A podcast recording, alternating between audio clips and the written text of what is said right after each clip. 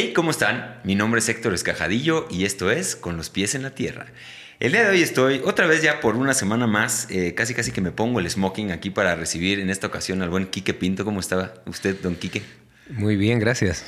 Qué bueno, me da mucho gusto, como ya le dije fuera de cámara. Ya te, voy a hablar de tú para, para no confundirme. Sí, por favor. ¿no? Está bien. Este, como ya te dije fuera de cámaras, es un honor que, que estés aquí el día de hoy. Muy contento. Eh, Quique vino, ahorita, ahorita digo, ahorita lo van a conocer, pero lleva ya casi un mes, ¿no? Acá en México o, más. No, no, eh, casi un mes. Sí, casi un mes. Eh, afortunadamente pudimos tenerlo un ratito. Agenda llena, full, Tulum, este ¿cómo se llama? Teotihuacán, Valle de Bravo, quién sabe a dónde tantos lugares lo llevaron. Finalmente pudimos hacer esto. Eh, antes de empezar, amigos, les recuerdo que este espacio está traído a ustedes por mí, por Héctor Escajadillo, así que vayan a héctorescajadillo.com. Les recuerdo que suscríbanse, eh, comenten, compartan, todo eso nos sirve mucho en este espacio. Eh, muy agradecido de que estén aquí una semana más viendo. Y bueno, ahora sí, mi querido Quique ¿Cómo te ha tratado, la, eh, en este caso, la Ciudad de México, pero en general el país? Eh, ¿Cómo has estado? ¿Cómo han estado estas últimas semanas? Danos un resumen muy breve. Bueno, me ha tratado increíblemente bien. Eh, mucho aprecio de parte de mucha gente que me he sentido abrumado por ese tremendo aprecio. mucha gente que conoce mi música y eh, eh, me, eh, me, reconoce, me invita, me escucha, me da espacios para compartir lo que, lo que traigo. y además de la gente, también los lugares, ¿no? Siempre en cada sitio en donde he estado, he tenido suerte de que el, clima ha estado súper agradable. Todo ha sido increíble, verdaderamente. Creo que tanto la gente como la tierra misma me han tratado muy bien, en verdad. Estoy muy, muy agradecido. Excelente. Si, si tuviéramos que hablar de, de, algo que venías buscando, si es que había una búsqueda, ¿no? Al venir aquí a México, ¿qué dirías que viniste buscando y qué encontraste en esta búsqueda que hiciste estas últimas semanas?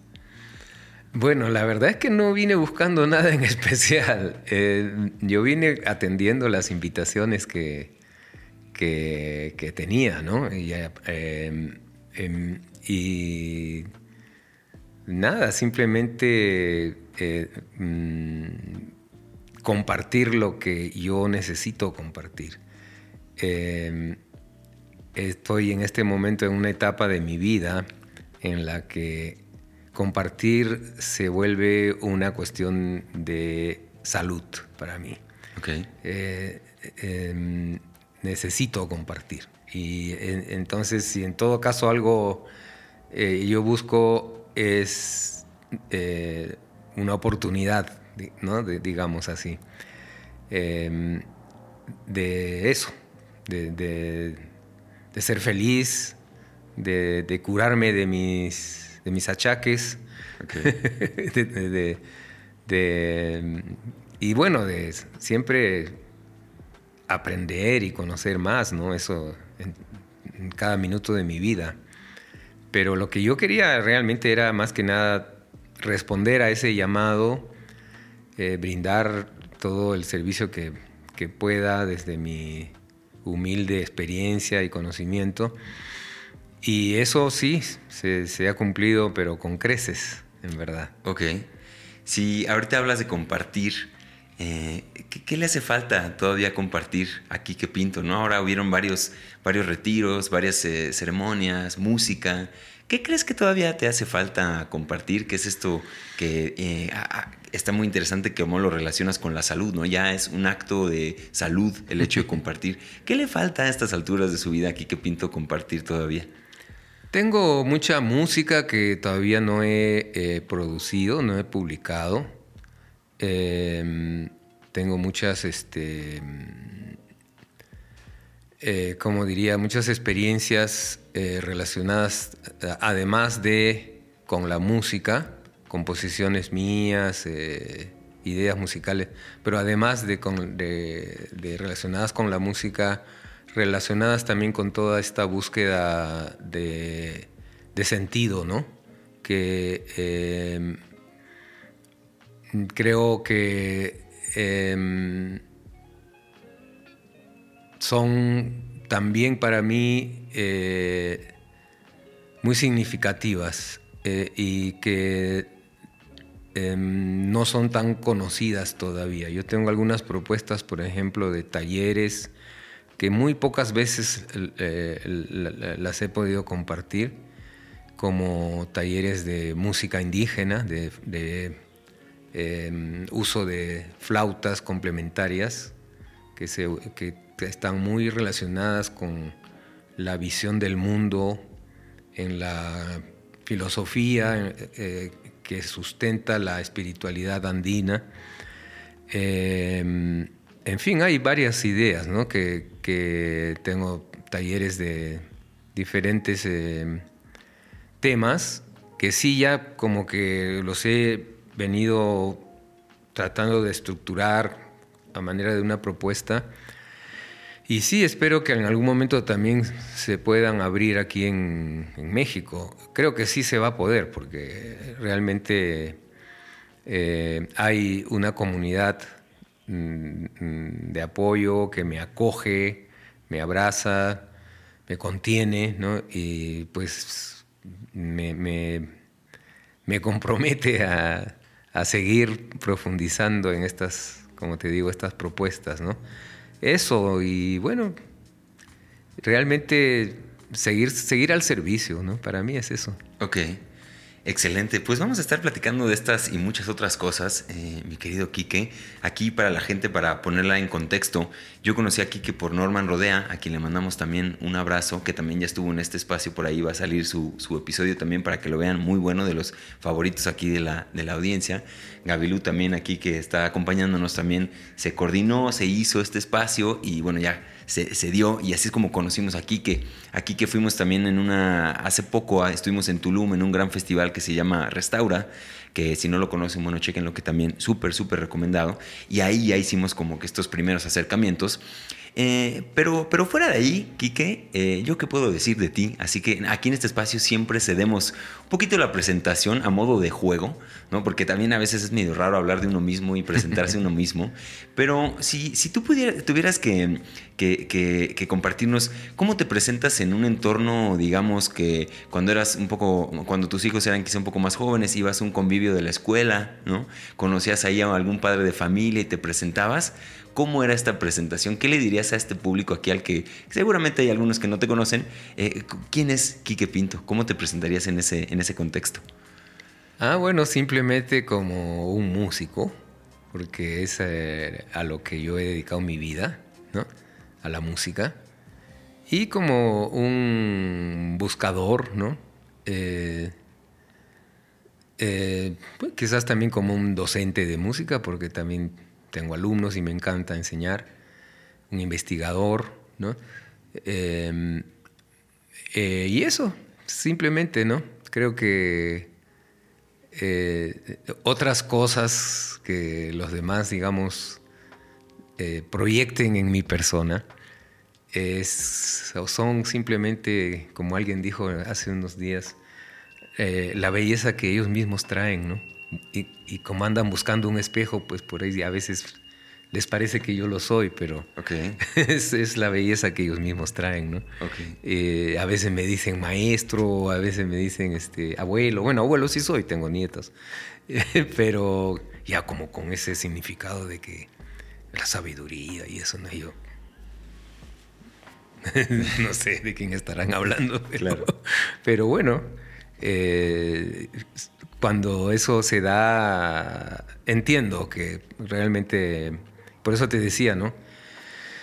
Eh, cuando uno alcanza también determinada edad, eh, se da cuenta ¿no? que existe una nueva generación y una juventud como que está eh, sedienta ¿no? de encontrar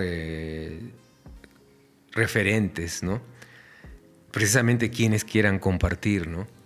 Y eso es eh, necesario, es necesario eh, para quienes como yo hemos caminado nos hemos dado bastantes golpes también en, ese, en esas caminatas, ¿no? en esas caminatas de la vida.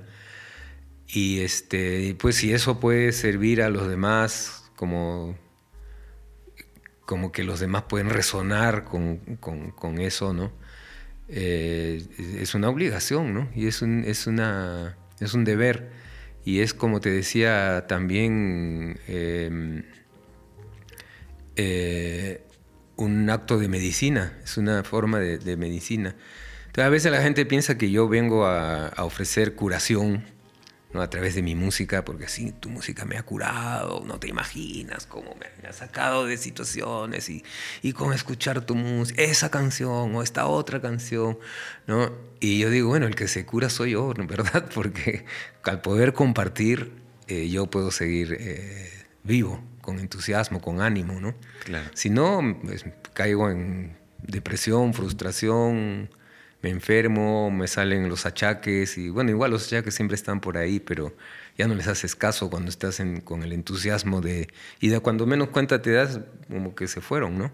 Pero cuando no tienes esa oportunidad, no tienes en, qué más pensar, ¿no? Entonces todo te duele. Claro, sí.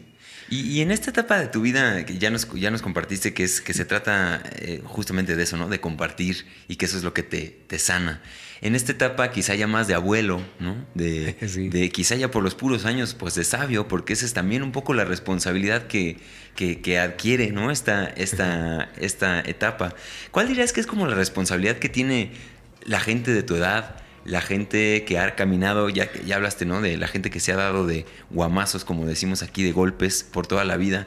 ¿Cuál es la responsabilidad de los, de los, de los ancianos, de los viejos, de los abuelos? ¿Cuál sería como esta responsabilidad que tú detectas en, en este sector muy específico de la población? Y ya, bueno, si hablamos de responsabilidad, pues me parece que es la de que la de efectivamente eh, estar a la altura de la expectativa de quienes proyectan esa, eh, esa necesidad de, sabiduría, ¿no? esa imagen de, de, sabiduría ¿no? en, uno. ¿no? Entonces, uno tiene que estar a la altura, ¿no? Eh, no seguir cultivándose, eh, no que ya llegué, ya lo sé todo, ¿no? Uno tiene que ser como el eterno aprendiz, el eterno principiante, ¿no? Ser cada vez más niño, ¿no? Más transparente, estar dispuesto a, cambiarlo todo, ¿no? Porque si en el camino te das cuenta que vienes con una narrativa y, la realidad te, enseña que, que no corresponde del todo a, como son las cosas, uno tiene que estar dispuesto a reacomodar todo, ¿no? Y empezar de cero incluso muchas veces, ¿no? Y eso hace que a veces eh, uno parezca como inconsistente, pero no es un defecto, es una virtud también. Lo contrario, que es la rigidez, eh, como alguien dijo, ¿no? La rigidez es la muerte, ¿no? La flexibilidad es la vida. Entonces, si, si de alguna responsabilidad podemos hablar, es, es un poco esa, ¿no? La de no dejarse engañar por el propio ego, ¿no? E, evitar eso, ¿no? La inflación del, propio ego, porque a uno lo ponen en un pedestal, en una, en una situación de, precisamente como dices, de sabio, maestro, ¿no? Y fácilmente a uno se le suben los humos, ¿no? Claro. Eh, y yo creo que eso es una parte, digamos, de la responsabilidad y seguir aprendiendo, seguir buscando y si se da la oportunidad del servicio, pues servir así transparentemente, ¿no?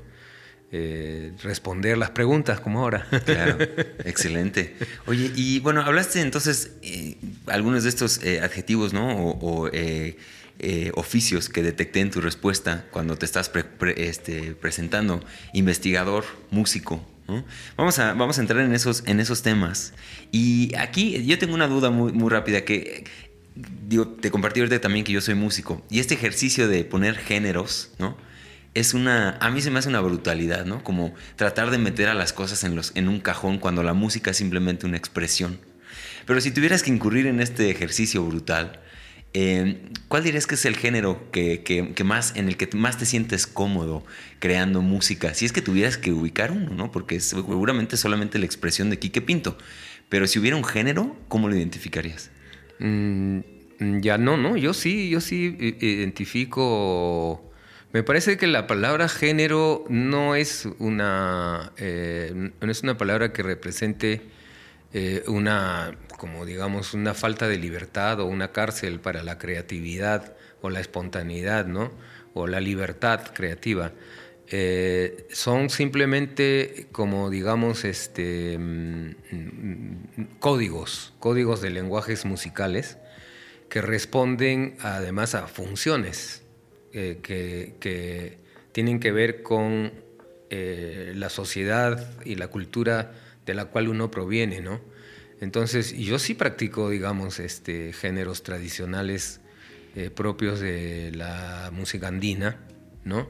Eh, eh, pues allá hay muchos nombres para todos estos tipos de música, ¿no? El huayno, las danzas, hay muchas danzas, los chunchos o em, chunchos, hay canciones dedicadas al culto al agua, eh, que se llaman Walina, y yo trato de cultivar ese género, sí, precisamente, ¿no?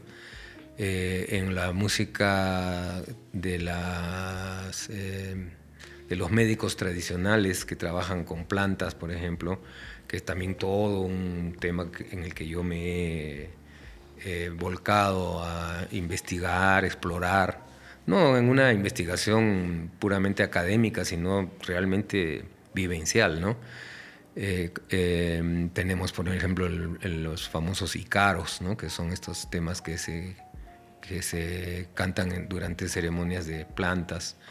Em, y sí, también eh, eh, el no género, o sea, lo que salga, ¿no? O sea, como dicen, ¿en, qué nota vas a tocar? En, lo, en lo que salga.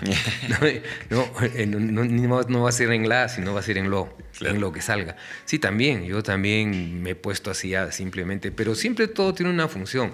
Yo he hecho música también para cine, he hecho música para videos, he hecho música para teatro, he hecho canciones para niños, ¿no? Y en las, en las canciones para niños también hay diferentes tipos de géneros, el toril, el puglia y el mismo guayno. Y entre los guaynos hay estilos, el guayno yacuchano, el guayno puneño, en fin, hablando de lo que es la música de mi país, ¿no? Pero incursiono también en otros géneros de, de, otro, de otro tipo, ¿no? Tengo temas que se podrían llamar baladas o hasta baladas en estilo rock, si quieres, ¿no? O sea, pues, y cuando he hecho música para cine es creo que le llaman música incidental, en fin. No me, no, me, no me molesta realmente el tema de que le pongan un nombre o que no le pongan, pero lo que sí yo soy muy, muy cuidadoso en hacer es en respetar la funcionalidad de lo que yo compongo. Entonces, si yo compongo una gualina con la intención de que esa canción sea interpretada durante la fiesta del agua por la comunidad, ¿no? que son para mí mi jurado calificador, ¿no? los, los, únicos, eh, eh, eh, digamos, este, autorizados para actuar como jurado calificador de lo que yo les, les vengo a presentar. ¿no? Entonces, si esa canción la hago con esa intención, tengo que cumplir con todos los... Ellos lo explican muy fácilmente. Si no la haces como tiene que ser, no va a llover. Okay. simplemente, este año no hay lluvia. Porque tú, porque cantamos una gualina mal hecha. ¿no? Entonces tiene que ser una gualina. Y eso tiene sus normas, tiene sus variantes, eh, digamos, en frases musicales, escalas musicales, determinados tipos de ritmos, eh, eh, estructuras formales que hay que respetar, y así como en los versos, ¿no? la temática no vas a cantarle pues a, no sé, a, un vaso de cerveza en una cantina porque este, te abandonó una, eh, una enamorada cuando estás en una fiesta que se le llama fiesta, pero más que fiesta es un ritual, ¿no? que, una celebración, una ceremonia colectiva, comunitaria, que dura ocho días, ¿no? eh, en la que se está rezando al, espíritu del agua, así, así de profundo. ¿no? Entonces, obviamente los temas van a ser dedicados precisamente al agua, las nubecitas, la lluvia, las flores del campo, las lagunitas, los manantiales, eh, em, digamos, eh, eh, el amor, pero en el sentido del amor que siente el ser humano por, por la vida, ¿no? precisamente por eso, por las plantas, por el agua misma, por la tierra, las montañas, los antepasados que son los que construyeron todos esos sistemas de irrigación eh, eh, que, que, se celebran en esa, durante toda esta, esta festividad de ocho días. ¿no? Eh, yo me he integrado a esa comunidad que se llama, en este caso, el, tema del que estoy hablando, es una comunidad que se llama San Pedro de Casta, que no está muy lejos de la ciudad de Lima, de la capital, pero que ya está como a 3.500 metros de altura sobre el nivel del mar y eh, ahí, cuando, por supuesto, empecé cantando con ellos, aprendiendo, hasta que un día yo tuve una inspiración y les llevé un tema, ¿no? Entonces, era la prueba de fuego, pues yo sudando frío, hasta que la gente dijo, ah, está bien, la cantamos, ¿no?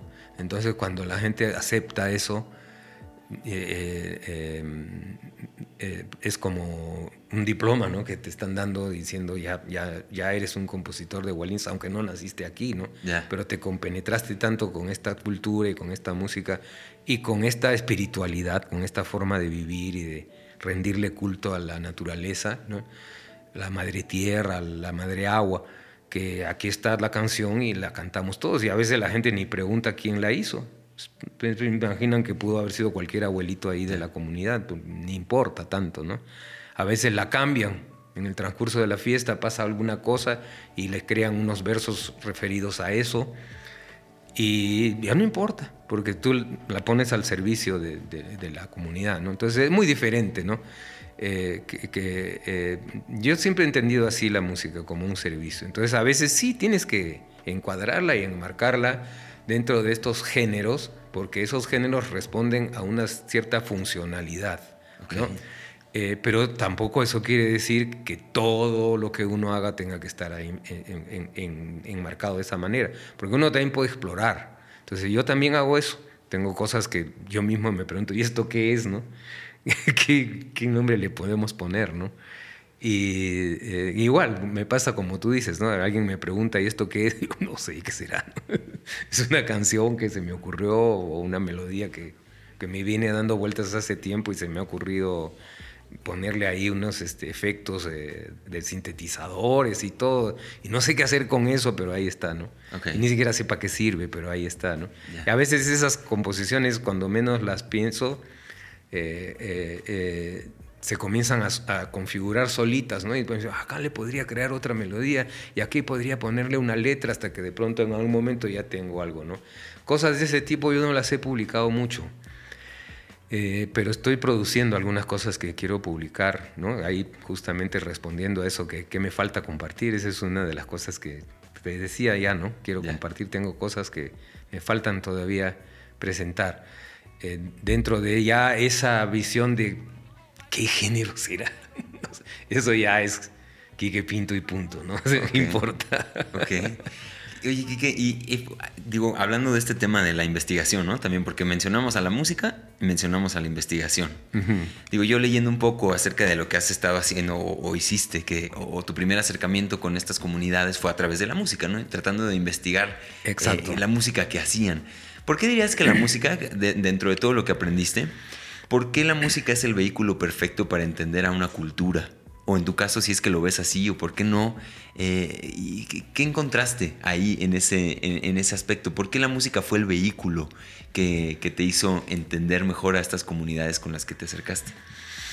Porque la música es un lenguaje que comunica con el mundo espiritual en estas culturas.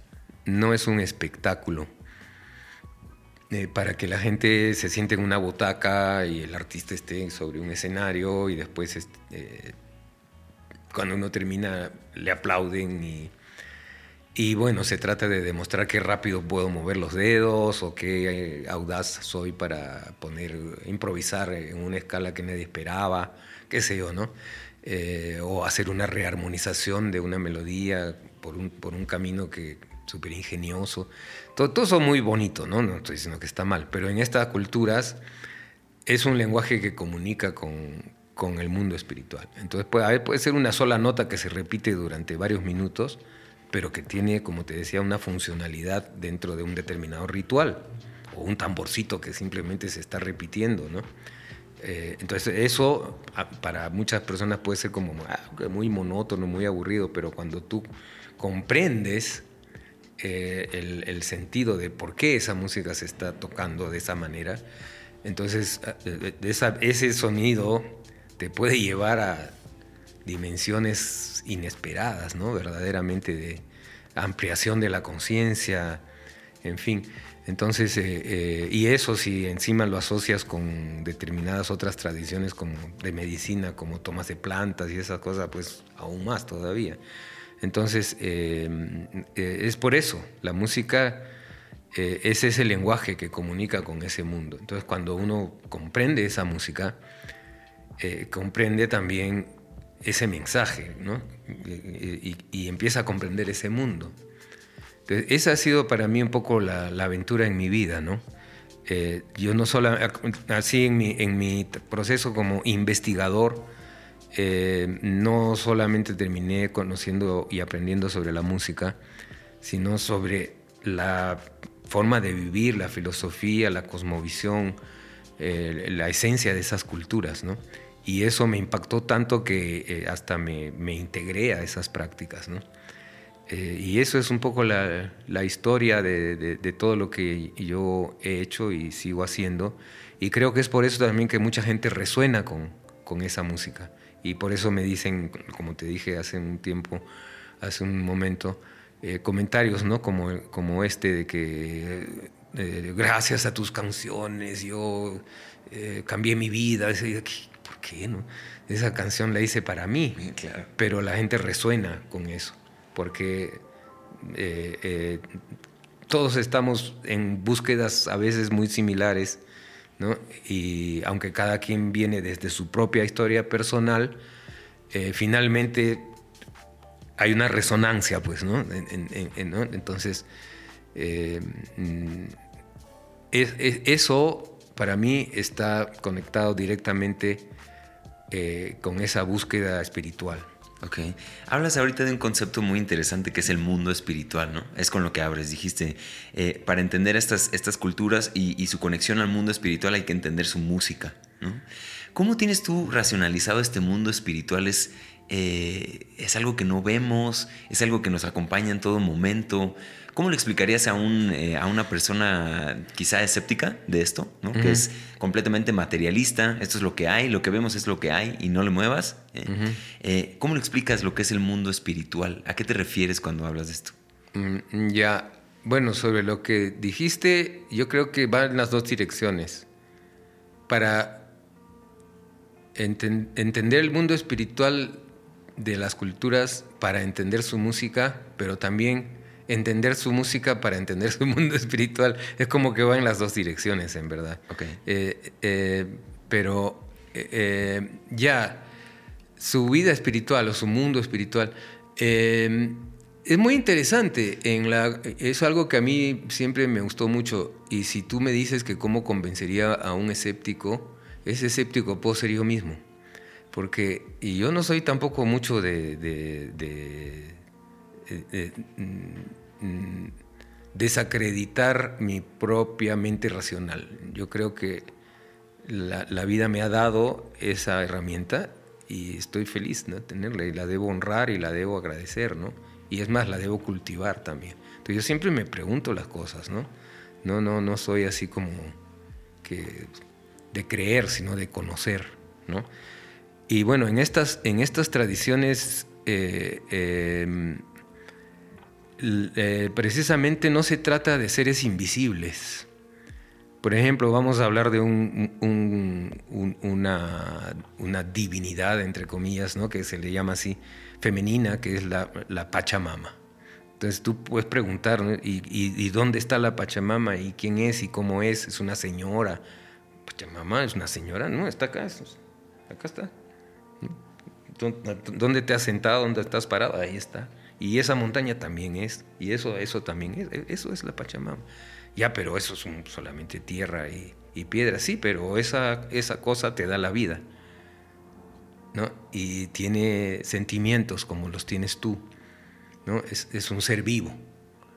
¿no? Y como ser vivo, entonces hay dimensiones de ese ser vivo que van más allá de simplemente la materia, como también en, en, ti mismo, ¿no?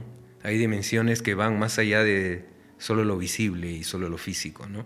Que cómo se explican, que si son como este, humitos que están flotando en el aire o globitos así que, ¿no? que flotan en el aire o que son absolutamente invisibles o, qué sé yo, ¿no? Eh, o, son solo tus emociones. Aunque fueran solo tus emociones, igual son invisibles, pero actúan, ¿no? existen. Aunque sean solo tus sueños, existen. ¿no? A mí una vez este, mi hijita me, me preguntó, ¿no? Eh, papá, ¿las sirenas existen? Me dijo, ¿no? Eh, entonces yo le dije, sí, claro que existen, le dije, ¿no? Pero claro, acá, en esta dimensión, tú vas ahí, ves la laguna y es una laguna, o ves la cascada, es una cascada, ¿no? Pero ahí hay sirenas. ¿No? Y, pero ¿dónde están las sirenas? No, no, no las puedo, no, no las tienes que ver Cierra los ojos y las vas a ver, ¿no?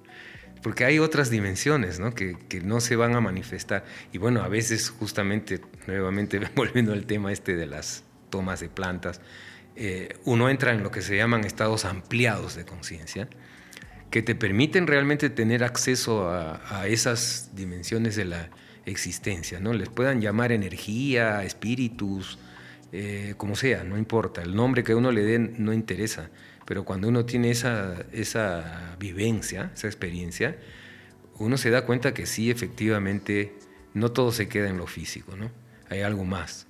Entonces, eso es lo que... Y a mí siempre me ha gustado porque eh, no se separa, no se separa. Allá, por ejemplo, se, considera que los lugares sagrados eh, son como eh, lugares donde también existen espíritus que se llaman Apu, ¿no?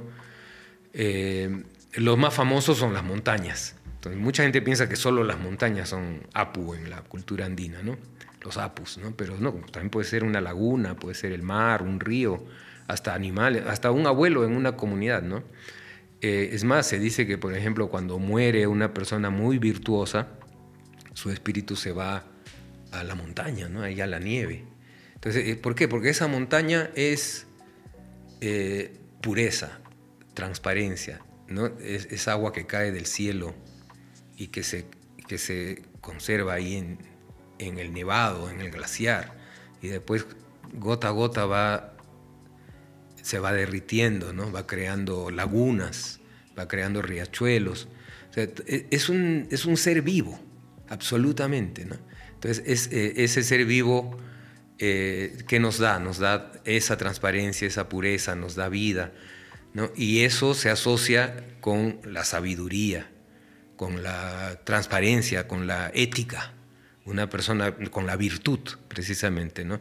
una persona que ha sido virtuosa está ahí, está ahí, ¿no? Eh, eh, es ese tipo, digamos, de, de visión. yo siempre le explico eh, recurriendo a algo muy simple, que es la mente del niño. ¿ya? Entonces, si un niño agarra dos palitos y los pone así en cruz y comienza a jugar, que es un avioncito, ¿no? Eh, está convencido de que es un avioncito. ¿no? De pronto pone el avioncito en el piso porque aterrizó en el aeropuerto. Y pasa el papá y sin darse cuenta patea el, avioncito, que son solo dos palitos. ¿no? Entonces el niño, oye, ¿por qué has pateado el avioncito? ¿No? ¿Cuál avioncito? Ese es era mi avioncito, Pero, yo solamente vi dos palitos y es más, ni los vi, no me di cuenta.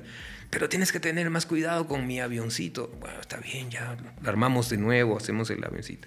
Ya jugamos con el avioncito y el papá también juega. El avioncito, ya todos el avioncito. Después de un rato, ¿no? el papá pasa por ahí y el niño ha dejado los palitos tirados ahí en el piso. Entonces le dice, hijito, ¿y qué pasó con el avioncito?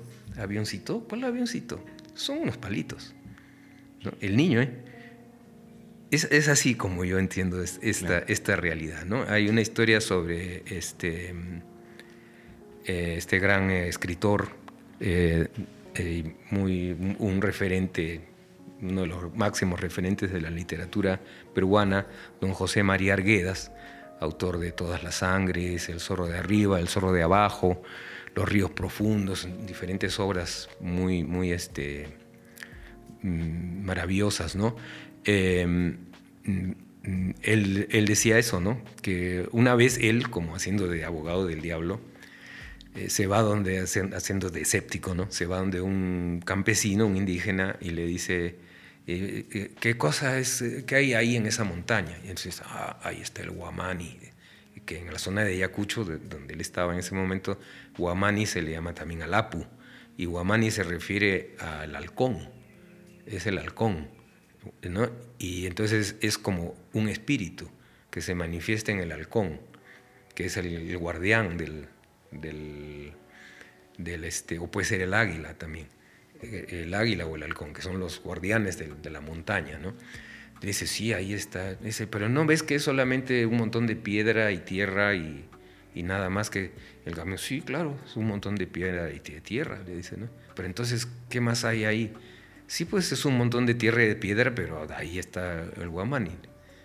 No, para él no había ninguna contradicción entre lo, lo material y, o sea, lo racional y, lo, eh, digamos, eh, no sé cómo llamarle, ¿no? Pero eh, hasta, podría decir, hasta lo lúdico, ¿no?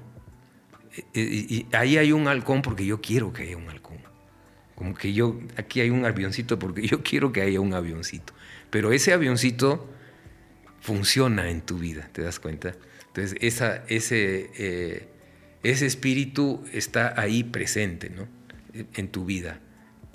Inspira eh, em, energías que están dentro de uno mismo y que resuenan con esa realidad, ¿no? De tal manera que pueden, pueden hasta Mm, provocar milagros, ¿no? Como te decía, ¿no? O sea, simplemente el hecho de compartir para mí mi música me cura de cosas que los médicos me dicen que, que ya son enfermedades degenerativas porque tienen que ver con la edad y no ya si te sigue doliendo aquí esta parte de la columna cervical eso ya no tiene retroceso porque ya es la edad, ¿no? Pero no es verdad. Me siento bien, ¿no? y en este, o sea, es que muy completa la respuesta. Veníamos hablando del mundo espiritual, ¿no? Que cómo lo identificas. Yo lo, resumo, o sea, lo que me quedo, lo que entendí es esto, ¿no? Es estas cualidades más allá de lo, de lo racional que, tienen las cosas, este, esto, este potencial también que está detrás de todo lo que queramos, como la historia del avioncito, ¿no? Es, en potencia es un avión, no es un avión, pero si yo quiero que sea, lo es. Y eso nos habla de, algo que está sucediendo y es tan real como, como lo que la razón dicta, ¿no? Y esto lo, recoges mucho, digo, yo lo sé también por, por, haberte estudiado, pero de esta cosmovisión andina. Em, ¿Cuál sería como el impacto que tú ves que, que tendría en, en, nuestras sociedades occidentales que recuperáramos este encantamiento del mundo, ¿no? De lo material, darle ánima, darle alma a lo aparentemente inerte, ¿no? a lo que no tiene una. ¿Qué pasaría en nuestras, en nuestras sociedades occidentales si nos acercáramos a esta cosmovisión andina ya? Para hablar un poquito también de esto, ¿no? De qué le, qué le pasaría si, si lográramos recoger lo mejor de esta cosmovisión. ¿Qué nos pasaría? Bueno, yo creo que, eh, y eso es un mensaje que yo he traído aquí en este viaje, ¿no? Y que siempre trato de compartir yo creo que lo más importante es que empezaríamos quizás a abrir la puerta a ser capaces de sentir empatía.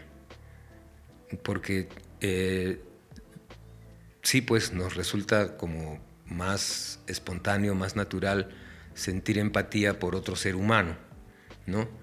pero no tanto sentir empatía por una piedra, ¿no? Pero uno puede empezar a sentir empatía y en este caso por lo, por lo que es la madre tierra, ¿no? Creo que ese sería el cambio más importante, la, curación más grande que para esta sociedad medio enferma podría traer el contacto con estas eh, formas de vivir y formas de pensar, ¿no? con la cosmovisión andina o con las cosmovisiones andinas, amazónicas y de pueblos indígenas eh, o de pueblos así eh, herederos de estas tradiciones ancestrales, ¿no? guardianes de estas tradiciones ancestrales. Es esto principalmente, o sea, esta, este sentimiento de empatía. Es decir, lo que le pase a, la tierra me pasa a mí.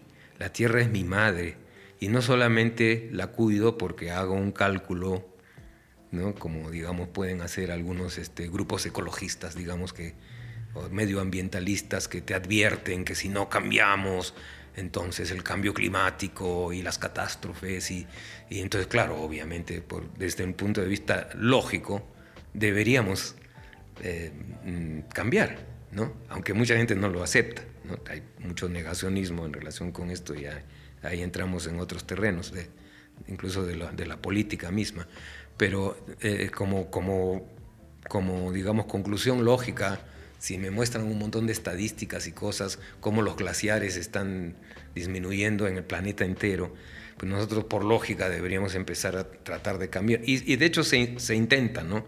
Hasta muchos gobiernos intentan, digamos, planes de, de, contingencia, ¿no? En, en, relación con este gran tema del cambio climático. Pero eso no, no impacta, ¿no? Porque en la tradición andina no es que haces ese cálculo, sino que sientes, eh, eh, como te digo, desarrollas un sentimiento de empatía. Y ese sentimiento de empatía se transforma en amor, ¿no? ¿Cómo no voy a amar a mi propia madre, ¿no?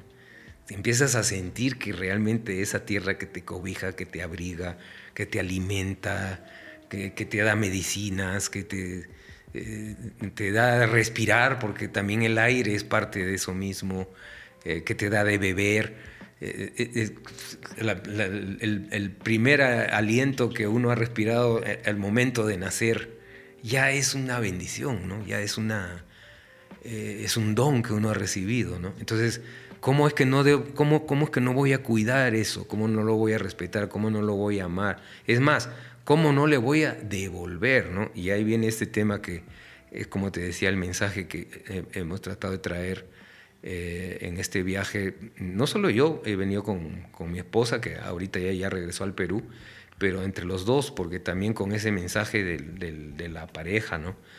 que es el de lo que nosotros llamamos Aini, que es el concepto, la palabra que expresa este concepto de la reciprocidad el equilibrio entre el dar y el recibir. Entonces, si nosotros recibimos tanto, ¿qué damos a cambio? ¿no?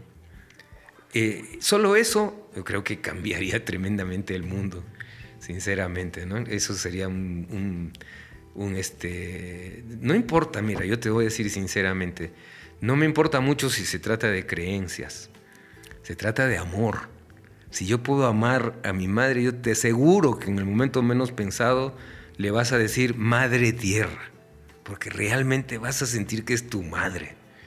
Y ya con el momento que le dices madre tierra, ya tú solito le has puesto una atribución a ese ser. Ya no es un simple montón de piedras y de materia. Ya es una madre, ¿no? basta con eso. Eh, ¿Me entiendes? El amor es lo que crea realmente todo ese mundo espiritual. Justo estábamos hablando ahora que fuimos a Teotihuacán con, con un amigo sobre eso, ¿no? Como los arqueólogos decían que ah, es que los antiguos le tenían miedo a los fenómenos de la naturaleza, el relámpago, las tormentas, las lluvias, las inundaciones o las sequías, ¿no? el rayo. Eh, entonces por eso creaban esas imágenes, ¿no? Así de terror, ¿no? Porque si uno ve esos, esas divinidades, la serpiente emplumada con colmillos de jaguar, ¿no? Y, y, otro dios ahí que tiene como unos ojos redondos, que el dios de la lluvia, el Tlaloc y Quetzalcóatl. Hablando aquí, ¿eh? no estoy hablando de lo andino, que igual, ¿no? Te vas a Chavín o a Tihuanaco y ves unos personajes que cualquiera diría, wow, que estos es, que monstruos, ¿no? Estos seres terroríficos, ¿no? Eh, pues serpientes jaguar y al mismo tiempo con plumas qué, monstruosidad. Era para mantener al pueblo oprimido y controlado por el miedo, ¿no? Y yo pienso completamente al revés. No es por el miedo, es por el amor. Es porque amas la lluvia. O sea, la serpiente que representa el agua y que vuela, es el agua, pues. Las nubes no son agua y están volando, ¿no? Y los ríos no son agua y están corriendo por, por el piso como serpientes. Es es tan fácil, ¿no? Pero entonces tú pones eso y obviamente comienzas a venerar a ese espíritu. Entonces, por eso te digo, no es un globito que está flotando en el aire, ¿no? No es, no es Gasparín, ¿no? El, el fantasmita, ¿no? Es, es otra cosa, es una... Eh, no son entidades que tú las identificas en el plano físico, sino que son cualidades, como tú has dicho, son cualidades de la realidad a las cuales nosotros en nuestra humanidad les ponemos atributos, ¿no? Y a veces les damos forma. Por eso a mí me encanta, como te digo, la tremenda capacidad de abstracción de la cultura andina cuando te llegan a decir que no es necesario hacer imágenes de Pachamama, ¿no? Y venerar imágenes de Pachamama. Basta con la tierra misma. Y simplemente a la hora que tú te sirves un vasito de agua, tomas unas gotitas y se las invitas a Pachamama. Todos los días. Cada vez que te sirves un alimento, le soplas a, las montañas para agradecerles por la vida. Entonces, ¿qué están tan locos? ¿no? ¿Qué están haciendo? Pero esa espiritualidad, eh, así tan material al mismo tiempo, a mí me fascina. ¿no? Yo digo, yo me encuentro completamente identificado porque la puedo sentir o sea, no es una cosa en la que yo tengo que creer, es una cosa que yo puedo sentir y al sentir la puedo conocer, porque de verdad eh, eh, eh, estoy consciente de que vivo dentro de esa dinámica de, de, cosas que además son más grandes que yo, yo no las puedo controlar. Yo soy tan pequeñito en medio de todo ese universo de misterio, ¿no? Yo soy muy, muy este, en ese aspecto, muy este, partidario de, por eso canto una canción que se llama El Misterio, ¿no? Yo siempre he creído, siempre he preferido a todas estas realidades llamarles así el gran misterio, el misterio. Porque si alguien me dice, ¿y cómo se explica? Bueno, si tú ya explicaste el misterio, por favor, avísame, porque yo la verdad que hasta ahora no lo explico. ¿no? Y creo que tú hace un rato me dijiste lo mismo, ¿no? que por eso haces estos podcasts. Pero es eso, pues, es el misterio. Y no importa si no lo entiendes, porque finalmente lo sientes. Y lo sientes y cuando vives en armonía con eso que sientes, tu vida está mejor, ¿ves? Y la vida de los demás y tus relaciones y todo fluye mejor. Entonces, bueno, por algo será, ¿no? Claro. Entonces, en conclusión, pues que sí, que el mundo se, se beneficie con el contacto con esta cosmovisión, eh, para mí es es medicina, ¿no? es, es curación eh, de todas nuestras enfermedades y nuestros desequilibrios con nosotros mismos y especialmente con, con, el cosmos, ¿no? con el planeta y con todo lo que nos rodea. ¿no? Claro.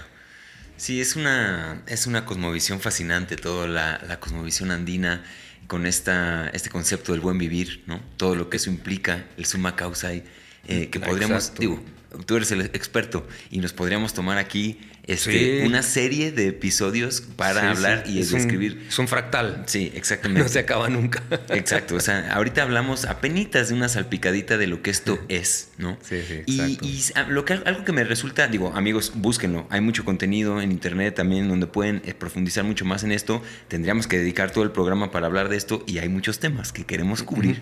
Eh, pero dentro de lo que, dentro de lo que cabe es, a mí me queda una duda muy, muy particular y esto es en, en, en esta en esta relación que hay entre nuestras culturas occidentales y eh, las culturas andinas, ¿no? sean los queros, sea, sea la, cultura que sea que, es heredera de estos conocimientos. Dentro de este concepto de reciprocidad que, bien denotas, ¿no? el AINI, que es uno de estos conceptos que dominan también esta cosmovisión. Eh, ¿Qué tiene que hacer Occidente para regresarle? Porque la, la cosmovisión andina se nos ha prestado, ¿no? Se nos ha compartido. Cada vez eh, más vemos en Occidente que estamos tomándola, este, haciendo cursos, haciendo talleres, haciendo ceremonias, haciendo, ¿no? Que eh, muy prontamente, o si no es que ya está pasando, ya está entrando en esta maquinaria occidental consumista y eh, que, también eso es algo que quería platicar contigo, todo este tema de, las, de los car express, ¿no? Y estas cosas que están sucediendo, están sucediendo y son una realidad. Efectivamente, sí. Em, ¿Qué tiene que hacer Occidente para regresar y equilibrar? Porque me queda claro que hemos extraído ¿no? más de lo, que, de lo que hemos dado. ¿Cuál es tu lectura, tú además siendo un hombre occidental, ¿no? al final eh, una persona del otro lado, que, viene por lo menos del otro lado de la moneda? ¿Cuál es la práctica correcta ¿no? que, que, podrías compartirle aquí a los compañeros occidentales que nos apasionan estos temas, que los estudiamos, que los queremos poner en práctica? ¿Qué es lo mínimo que podemos hacer por estas culturas y estos conocimientos? Mm, ya, bueno, mira, eh, eh, justamente eso, ¿no? Eh, cumplir con ese principio de lo que es el AINI. Eso quiere decir brindar servicios, pues, reconocer a las personas de carne y hueso, para empezar, de quienes estamos recogiendo estos conocimientos, ¿no? Para empezar. Y junto con ellos, pues, sus comunidades, sus pueblos, qué necesidades tienen, eh, eh, comprender que no se trata solamente de que ellos sean los, eh, los que tienen la verdad absoluta, ni ellos mismos se consideran así, para empezar. Muchas veces el mundo occidental idealiza ¿no? con una visión muy romántica a los pueblos indígenas, ¿no? pero los pueblos indígenas tienen un montón de necesidades. Entonces viene, te pongo un ejemplo, viene alguien a, maestro, enséñame este, cómo, cómo se limpia el aura con una pluma de cóndor, ¿no? Y, ¿no? y siempre hay alguien que lo va a hacer, ¿no? Pero también va a ir alguien ahí mirando eso y va a decir, oye, pero ya no hay cóndores, ¿no? Mejor ya no compres plumas de cóndor para volverte espiritual. ¿Quieres ser muy espiritual andino? Empieza por proteger el cóndor. Podría ser, ¿no? Porque ustedes si tienen, bueno, pues quizás se las encuentran en los cerros muy diferente, ¿no? Pero cuando viene el, turismo, todo el mercado está lleno de plumas de cuando tú crees que se le caen tantas plumas a los cóndores, hay alguien que los está matando. Entonces ahí hay que tener conciencia ¿no? de, estas cosas, ¿no? Y por ahí alguien más te va a decir, pues bueno, sí, pero cuando a mí me duele la cabeza, eh, eh, por más plumas de cóndor que me pasó, igual no estaría de más un paracetamol, ¿no? Los, indígenas mismos te van a acercar a ti, ¿sí o no? Te van a acercar, me duele la cintura, me caí del, caballo y no tienes una cremita. Porque te ven a ti que tú vienes, ¿no? Y tú haces todas tus ceremonias y todo lo demás, pero cuando te duele la cabeza, te están mirando, ¿qué, es eso, no? Sacas una pastillita y ya estás súper bien, ¿no? Entonces, ay, yo también quiero esa pastillita, pues, ¿no es cierto? No todo eso este, mover la plumita del cóndor, ¿no? También hay otras formas de, curar. ¿Por qué no, no? Eso es también AINI. O sea, compartir lo que uno también trae, ¿no? Eh, eh, con, las, con las culturas, con las comunidades, cuidar su medio ambiente, hacer alianzas con ellos mismos y con esos sectores que dentro de esas mismas comunidades tienen esa conciencia, ¿no? Eh, porque son tan humanos como nosotros. Entonces siempre, como te digo, va a haber alguien que se va a prestar para el negocio fácil. ¿no? Y es más, por más indígena y más espiritual que uno lo, vea, se va a ir a la punta de la montaña a bajarse un cóndor con una escopeta para después venderle a, los turistas eh, espirituales. Siendo un indígena mismo, lo va a hacer. Pero también va a haber un abuelo o una abuela o por ahí hasta un joven de repente más consciente que va a decir, no, no quiero eso. ¿Con quién haces alianza? ¿No? Con, ese que quiere cuidar su propia eh, naturaleza, ¿no? Eh, eh, o, con el otro que solo está vendiendo. Entonces hay que tomar conciencia, ¿no? Cualquier cosa que nosotros hagamos ya nos involucra, nos guste o no nos guste, en toda una realidad socioeconómica, ¿no? en, toda una dinámica de contradicciones eh, eh, entre culturas y, finalmente eh, en la política misma. O sea, cada cosa que hacemos termina siendo un acto político también. Entonces, tomar conciencia de eso me parece que es muy importante y empezar a intervenir ¿no? de esta manera de, crear alianzas. Eh, hay pueblos indígenas que están este, luchando por sus territorios, ¿no? a la hora que votamos en unas elecciones por uno u otro candidato a ver qué propuestas nos traen en relación con esa problemática. En fin, yo creo que, yo lo resumo, hacer reciprocidad con las poblaciones como también con esa naturaleza, ese medio ambiente, animales, plantas, la tierra, los elementos mismos, ¿no? Eh, ahora, por ejemplo, eh, comentábamos, no sé si Norman te lo habrá comentado, pero me, eh, hablábamos sobre cómo está justamente la montaña del Apu Ausangate en este momento en Cusco, porque el turismo se ha multiplicado después de la pandemia, se ha vuelto un atractivo turístico cada vez mayor, ¿no? Y es tan grave que ahora se está empezando a llenar de basura, ¿no? Entonces, nosotros cuando hemos empezado a ir a lo, más prístino y lo más transparente, era la pureza absoluta, y ahora caminas por ahí y hay tachos de basura, ¿no? Él decía, por ejemplo, en vez de que, de que te pongan tachos, ¿por qué no te ponen una responsabilidad de que te lleves tu basura?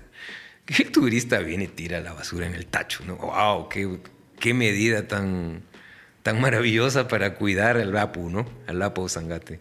Claro. No, pues, llévate tu basura, ¿no? ¿Quién, ¿Quién va a recoger esa basura? El indígena, que vive ahí en la comunidad. ¿Te das cuenta? Se va creando toda una dinámica de cosas de las que tenemos que ser conscientes, ¿no? Yo no estoy en desacuerdo ni con la apertura de las medicinas, ni de las plantas medicinales, ni de estas tradiciones, pues son los propios indígenas los que ellos mismos están ofreciendo esto. ¿Y por qué crees que lo están ofreciendo? ¿Por qué crees que en este momento están compartiendo más que Precisamente porque están buscando alianzas, porque ellos necesitan alianzas. Entonces, y porque ellos creen en el AINE. Dices, no vamos a pedir sin dar. Y esto es lo, que, lo único que tenemos para darles a ustedes. No tenemos más, es lo único que tenemos. Pero ayúdennos, ¿no? Ayúdennos en primer lugar a conservarlo porque ellos también están bombardeados por eh, sectas religiosas que vienen a, eh, seguir en este proceso de extirpación de idolatrías, que viene desde la colonia y la conquista. Hasta hoy sigue eso vivo. ellos necesitan ese tipo de, de apoyo, alianzas, necesitan establecer alianzas entre pueblos indígenas, como también entre pueblos indígenas y no indígenas. ¿no? En, este, en, Canadá hubo hace unos años y, también en Estados Unidos un, movimiento que, bueno, sigue, ese movimiento no ha dejado de existir, pero estuvo muy así en los medios eh, durante unas luchas que ellos estuvieron este, realizando contra el llamado fracking, ¿no? cuando están así como haciendo agujeros debajo de la tierra, en fin. Eh, y una serie de cosas por cuidado de sus sitios sagrados y de sus montañas sagradas y sus territorios y todo esto, ¿no? Este movimiento se llamó Idle No More y, se sigue hasta ahora llamando así, ¿no? Eh, Idle No More, muy bello, ¿no? Y, eh, y ellos decían, no importa si eres indígena o no eres indígena, la tierra es tu madre igual, es la misma tierra, es la misma agua. ¿Tú estás de acuerdo con esto o no? Si no estás de acuerdo, únete a nosotros. Y juntos vamos a... Y, sucedió. Legisladores, este, abogados, eh, científicos que, haciendo investigaciones, estudios, si lo que decían los indígenas era cierto o no era cierto, publicando estadísticas y cosas. Para ellos esa, esa, alianza fue vital, ¿no? Y, lograron grandes resultados en, en, esas luchas, al menos en ese momento, ¿no? Pudieron detener muchos de estos, estos este, eh, digamos, este, estas violaciones de, sus territorios, ¿no? Eh, pero ellos son conscientes de que solos no pueden, absolutamente, necesitan alianzas. Y esa es nuestra misión justamente, quienes venimos de este otro lado, como dices, ¿no? Eh, tenemos medios, tenemos información, ¿no? tecnologías, en fin, hay tantas cosas en vez de avergonzarnos y querer ir allá a integrarnos y convertirnos en el buen salvaje. Es absurdo. No, no tiene ningún sentido. Ellos no quieren ser el buen salvaje, porque nosotros vamos a quererlo, ¿no? No tiene ningún sentido, es pura, puro romanticismo, pura idealización. Y ahí es donde se engancha el mercado, porque eso es lo que te vende el mercado, ¿no? Te aprovecha de esa, esa, esa digamos, este, visión naif, ¿no? Y de eso es lo que te quiere vender, ¿no? Pero no, hay que ser responsables y entrar en lo que es la realidad, a mí me parece. Claro. Sí, son, digo, aquí siempre estaremos en contra de estas respuestas simples, ¿no? O, o, tratar de sobresimplificar un problema tan complejo, ¿no? Entonces, esto en, unos minutos es como el panorama de lo que, de lo que podemos hacer, que al final se reduce en, eso, en ser más conscientes, en si vamos a ir a practicar algo o a, tomar alguna medicina, alguna cosa, ser conscientes de que hay muchas implicaciones, ¿no? Investigar, educarnos eh, y desde ahí, bueno, tomar la, mejor decisión. Pero, pero bueno, uno de estos, de estos, de estas herramientas o, vehículos que unen también, ahorita ya diste el ejemplo, ¿no? Del paracetamol, que, quizá también a ellos se les hace algo interesante, ¿no? La medicina que hay acá, como a nosotros se nos hace interesante la medicina que puede llegar a ver allá. Y creo que es un punto que nos une, ¿no? Este bienestar y esta salud. Es algo que, está ahí en medio de todo. Es lo que todos buscamos. E, exactamente. Entonces, habiendo dicho esto y poniendo esto como tema ahora para platicar de, esto que también creo que e, es muy interesante aquí para la audiencia, es... Em, ¿Cuál es la manera correcta de para alguien de Occidente ir con alguna de estas comunidades eh, herederas de estas herramientas ancestrales para poder aprender y compartirla de este lado? Si tuviéramos que resumir también en una respuesta, digo no, porque también volvemos a hacer lo mismo, ¿no? Podríamos hacer manuales y podríamos hacer cosas muy amplias, pero ¿cuál es la manera correcta que tú encontraste, el vehículo correcto por el que estas comunidades te aceptaron, te recibieron, te compartieron sus herramientas y digamos que te autorizaron, ¿no? O te dieron, o te dieron eh, derecho de compartir esto fuera de ahí. ¿Cuál es el, vehículo correcto, si es que hay uno, para conocer una medicina y venir a compartirla acá? Esto para ilustrar que no es algo así como consigo la medicina y se la doy acá, ¿no? O sea, tiene un contexto mucho más amplio. Entonces, ¿cuál es la, mejor práctica en ese aspecto, mi estimado Kike? Tíranos una, una idea así general de un buen camino para hacer esto. Y ya, eh, me resulta un poco difícil dar una receta, ¿no? Porque en verdad creo que todo depende del caso personal. Yo personalmente hago música. Entonces, a donde yo he llegado, lo que he hecho es compartir música. Traer, traer lo que yo traigo, ¿no? Aunque no es lo que ellos traen, ¿no? Porque yo vengo de otro lugar y traigo otra cosa. Entonces, una cosa que así honestamente compartirla ¿no? con, con, la gente.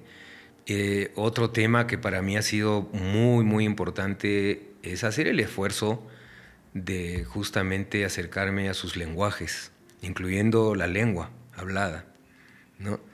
Eh, aunque la hable a patadas, para ellos es un gesto que haga el esfuerzo de por lo menos saludar ¿no? Y aprenderme unas cuantas frases y de ahí, pues cuando uno menos lo piensa ya te vas dando cuenta que ya sabes hablar el idioma, ¿no? Cuando pasas un tiempo ahí, ¿no? Eso, cuando uno crea un compromiso, creo que debe honrarlo.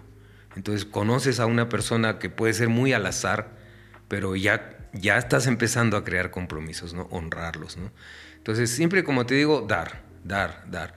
Y otro tema que a mí me ha pasado es que inmediatamente apenas este, ya yo he empezado a, entender un poco los códigos, eh, me he puesto a su servicio, siempre me he puesto a su servicio. Entonces te cuento una historia así muy rápida para ilustrar esto, ¿no? Yo voy allá a, esta comunidad de San Pedro de Casta donde se cantan las gualinas eh, y eh, llego ahí con mi grabadorita, ¿no? Y y claro, con mucho respeto le pido permiso a la gente, podría grabar, yo soy un investigador, soy un músico, eh, con mucho respeto, podría grabar, sí, graba nomás, hijito, también graba, ¿no? Y de pronto, mientras que estoy grabando, estoy escuchando la canción y la canción me emociona, ¿no? ¿Cómo pueden amar tanto al agua? Y, ¿pero qué es esto? ¿no? Entonces ya me comienzo a olvidar de mi grabadora y yo me, empiezo de pronto a, canturrear junto con ellos, de pronto alguien se, me escucha y me dice, oye, ya te estás aprendiendo la canción, ¿no? Ya pues canta, ¿no? Yo le digo, no, es que estoy grabando. Ya, deja eso. Apago la grabadora y me pongo a cantar, pues. O sea, ya no, que ellos me están diciendo, canta, tienes que y canta porque si tú cantas, vaya a ser mejor este año. Mientras mejor cantemos y más cantemos, este año va a ser mejor. Entonces, si para ellos es tan importante que el año sea mejor, ¿quién soy yo para irme a grabarles sus canciones y después llevármelas para escribir un libro y sin siquiera este, responder a su pedido, ¿no? De, que les ayude a cantar.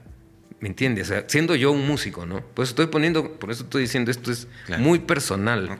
Pero el que viene como pintor verá qué es lo que hace el que es un narrador, un escritor de historias, o incluso el que es un, no sé, un ingeniero hidráulico o no sé, alguien que pueda instalar eh, celdas de, fotovoltaicas para que la comunidad se ilumine con energía solar, no, no, o, carguen sus celulares. Cada quien traerá algo, pero creo que la, clave es traer, dar, encontrar mm, qué necesita ese pueblo, en qué, en qué te pide ayuda, ¿no?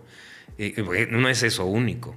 No, eso no es lo único. A mí también me han dicho, sí, pero mira que los niños no tienen educación, que esto. yo he, participado en proyectos educativos, en este, proyectos de, no sé, construcción de invernaderos, eh, conducción de agua, eh, reconstrucción de canales eh, que estaban derruidos, o sea, apoyando de una manera o de otra, qué sé yo, ¿no? A veces haciendo este colectas para conseguir donaciones, porque hubo una inundación y se, se, vinieron abajo varias casas de, de, la comunidad, ¿no? Entonces, y ellos dicen, bueno, tú eres un amigo de la comunidad, porque siempre nos estás ayudando en lo que puedes, ¿no? Entonces sienten ese, ese cariño, ese amor que yo siento por ellos, y lo, lo reconocen, ¿no? Entonces, es por eso que me dicen, ya tú, tú eres un buen este, embajador para que te lleves nuestras, nuestras enseñanzas a otros sitios. ¿no? Como dices, te dan esa autorización desde el momento que tú también has demostrado dar. ¿no? en el caso del Carpay, por ejemplo, yo he estado 20 años en Cusco viviendo y haciendo todo tipo de proyectos con las comunidades, especialmente las comunidades de los cleros. Y después de 20 años, ¿no? el maestro me dice, este, don Marcelo Capa, maestro que ya pasó a otra dimensión, me dice, ¿no? Ya, ya pues Quique me dice, este, profe Quique, porque me decían profe, porque yo había, habíamos creado con mi esposa una escuela y, y ahí eh, venían también sus hijos. Y todos nos decían profe, ¿no?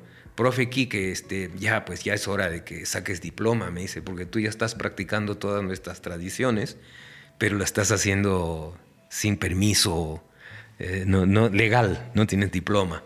Estás ejerciendo sin título. Entonces, y es hora de que hagas tu título. Entonces, tres años de peregrinación y ayuno y ofrendas para que ya me den el, famoso carpa ¿no? Por eso, como tú dices, ese carpa express que es de la noche a la mañana. Eh, él, por ejemplo, este maestro, él, se reía de eso. ¿no? Ah, bueno, allá ellos, decía, ¿no? Allá ellos, ¿no? Pero fueron 20 años de servicio a la comunidad para que me den el carpa. Y no porque yo lo busqué, porque ellos mismos me dijeron, te lo vamos a dar como agradecimiento por lo que estás haciendo por nosotros. Y, eh, ahora eso no quiere decir que la gente que yo invito a venir se van a tener que demorar 20 años, pero sí estamos promoviendo que, por ejemplo, todas estas comunidades de carpa que nosotros estamos formando estén viendo siempre los canales para este, favorecer de alguna manera, ¿no? Precisamente Norman, o nuevamente lo nombro como lo has nombrado tú también, ha creado todo un, proyecto de, de, hacer un, círculo alrededor del, del Apo Sangate, que le llama la Cora, alrededor de la Sangate, en fin, y que le da a los, a los jóvenes oportunidades de trabajar en este campo del turismo, obtener algunos ingresos, sin tener que vender su espiritualidad en el mercado, sino que entrando de una forma mucho más sutil y mucho más vivencial, más práctica, y yendo directamente a la esencia que es el cuidado del apu, ¿no?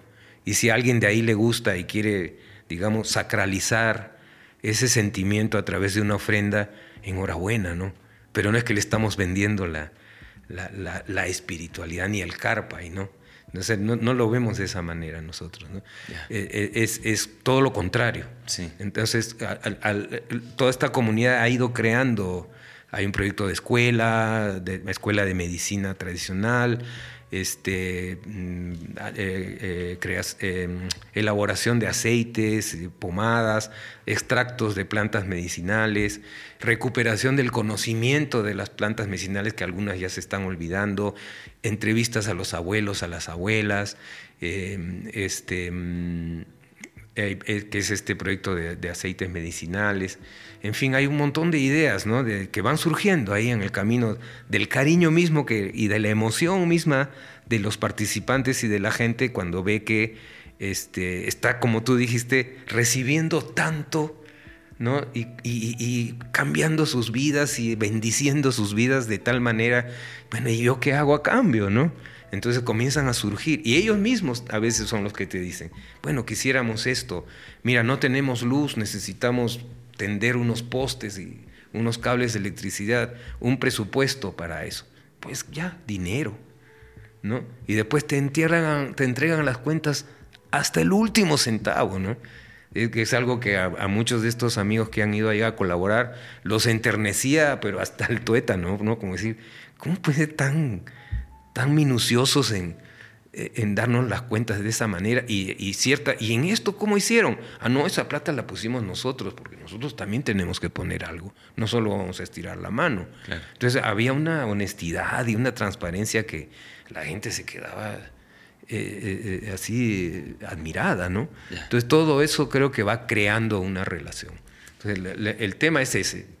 En resumen, crear relación y esta relación de servicio. Claro. Sí, es muy poderoso esto que compartes, ¿no? O sea, en general con todos estos ejemplos y demás, y creo que es algo que eh, vale mucho la pena insertar en, en, esta discusión y en estas prácticas que están ocurriendo. Y aquí en México están pasando por todos lados, ¿eh? Pero es ir con una idea de dar no de a ver qué traigo y voy a comprar esto para traérmelo yo, para poderlo explotar ahora yo más. Es que voy a dar. Y tampoco con la idea de que basta que pagues. Porque eso es lo que muchas agencias ¿no? te, plantean. Ya, no, ya, yo ya pagué, pues, ¿no? Me costó pues, 3 mil dólares la iniciación, ¿no? Entonces ya, ya, ya puse plata, ¿no? Pues que esto, esto no es plata, pues. Claro es otra cosa, es mucho más que eso. Sí, va mucho más, va mucho más allá. Ahora, eh, en, este aspecto de aquí, ¿por qué, ¿por qué dirías que es importante? Digo, cambiando un poco el tema, pero yéndonos hacia, hacia un poco lo mismo, es ¿por qué es tan importante revisar el linaje de quién está compartiendo estas prácticas, medicinas? Eh, me gusta mucho una, una, una digamos, eh, frase, ¿no? Que es de parte de quién de parte de quién viene esta medicina, de, de parte de quién viene este conocimiento.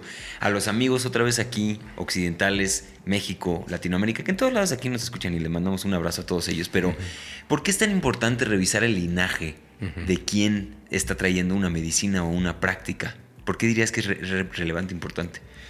Eh, porque detrás de lo que uno aparentemente ve, la superficie de lo que uno ve, ¿no?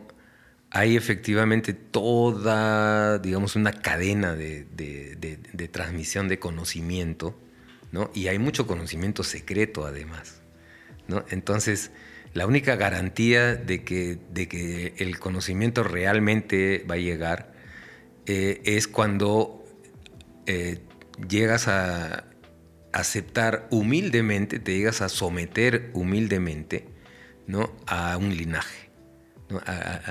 ¿Por qué? Porque em, como, como, muchas de, muchos de estos códigos eh, no los vas a entender en un primer momento, ¿no? no te queda más que confiar. ¿no? Entonces, ¿en quién vas a confiar? Te pongo un ejemplo muy, muy, muy simple, una vez más, ¿no? tomando este tema que dijiste de, de lo de los géneros. ¿no? Si tú la gualina no la cantas en determinada forma y con determinado, dentro de lo que te decía, determinados códigos del lenguaje musical, simplemente no va a llover, es lo que la gente te va a decir. Entonces, ¿de dónde saco esos códigos? si me voy a, escuchar, digamos, este, a, a, mí mismo, yo mismo, que también canto y grabo temas yo ya estoy haciendo las cosas de segunda, tercera, cuarta, quinta mano. Yo no soy el mejor modelo. Tengo que ir ahí a la raíz, a la comunidad misma y buscar a quiénes son los verdaderos compositores, los verdaderos cantantes y aprender de ellos, ¿no? Porque ellos son los que manejan los códigos, ¿no? Eh, y, mucho menos, pues, digamos que por ahí a, alguien que hizo un arreglo muy bonito de, una canción X, eh, que puede estar todo muy bonito, no estoy diciendo que no, ¿no? ni estoy diciendo que no los escuchen, está muy bien, yo también los disfruto, pero ahí no está la raíz de ese conocimiento. ¿no? Y muchas veces se pueden estar perdiendo ciertos códigos. ¿no? Entonces, uno, una de las explicaciones es esa, ¿no? la eh, la transmisión de, códigos que tienen una carga de, aunque suene un poco, este, de repente, eh, poco, poco lógico, tienen una carga de poder, eh, tienen una carga de poder realmente. Entonces, es necesario. yo creo que mucha gente seguramente que nos está escuchando conoce, por ejemplo, tradiciones todas estas tradiciones en las cuales se cantan mantras. Y los mantras se cantan en sánscrito. ¿Y, por qué? ¿No? Eh, eh, porque precisamente ahí esas palabras y esas sílabas que uno repite y el orden en que las repite, el ritmo con el que las repite, todo eso proviene de esos linajes que ya han desarrollado mucho antes que nosotros eh, eh, esto lo que, a, lo cual yo le llamo estas tecnologías. Son tecnologías, ¿no?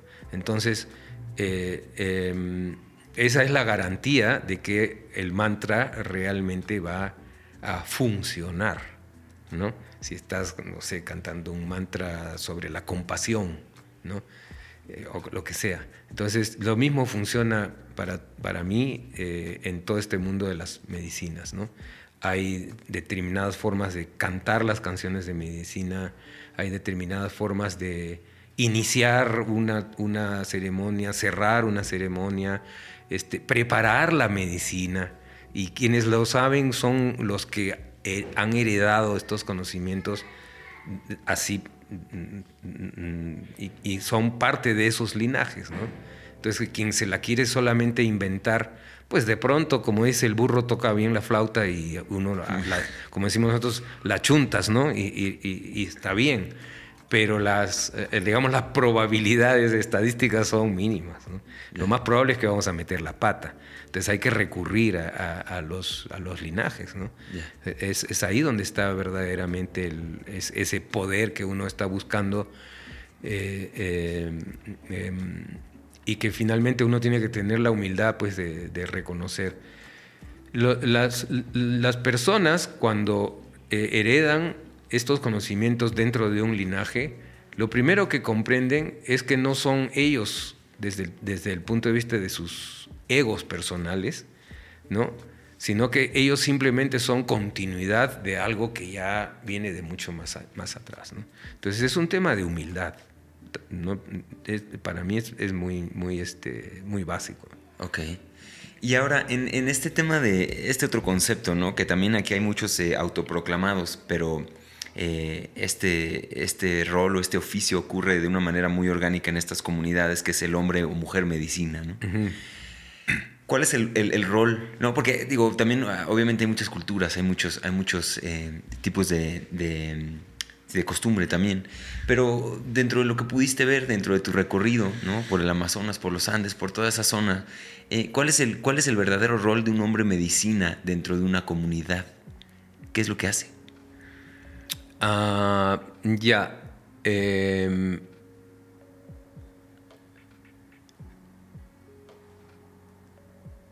bueno, la palabra misma lo dice, ¿no? Medicina quiere decir eh, restablecer el equilibrio eh, en, el, en el AINI, precisamente, entre el dar y el recibir. Entonces, eso es lo que hacen, ¿no? Eh, ya sea para un niño que está enfermo, o una mamá, o para un mayor, o un abuelo, una abuela, para quien sea, o para, o para los animales, ¿no? Que se están muriendo, tu rebaño de ovejitas está disminuyendo o las plantas de tu cultivo, tus chakras, como decimos nosotros, ¿no? Se este, han enfermado.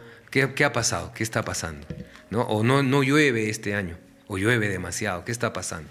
Entonces hay que restablecer el equilibrio. Eso se considera una pérdida de equilibrio en, eh, en, en lo que son, digamos, todas estas interrelaciones que existen en el cosmos, entre los mundos y todo esto.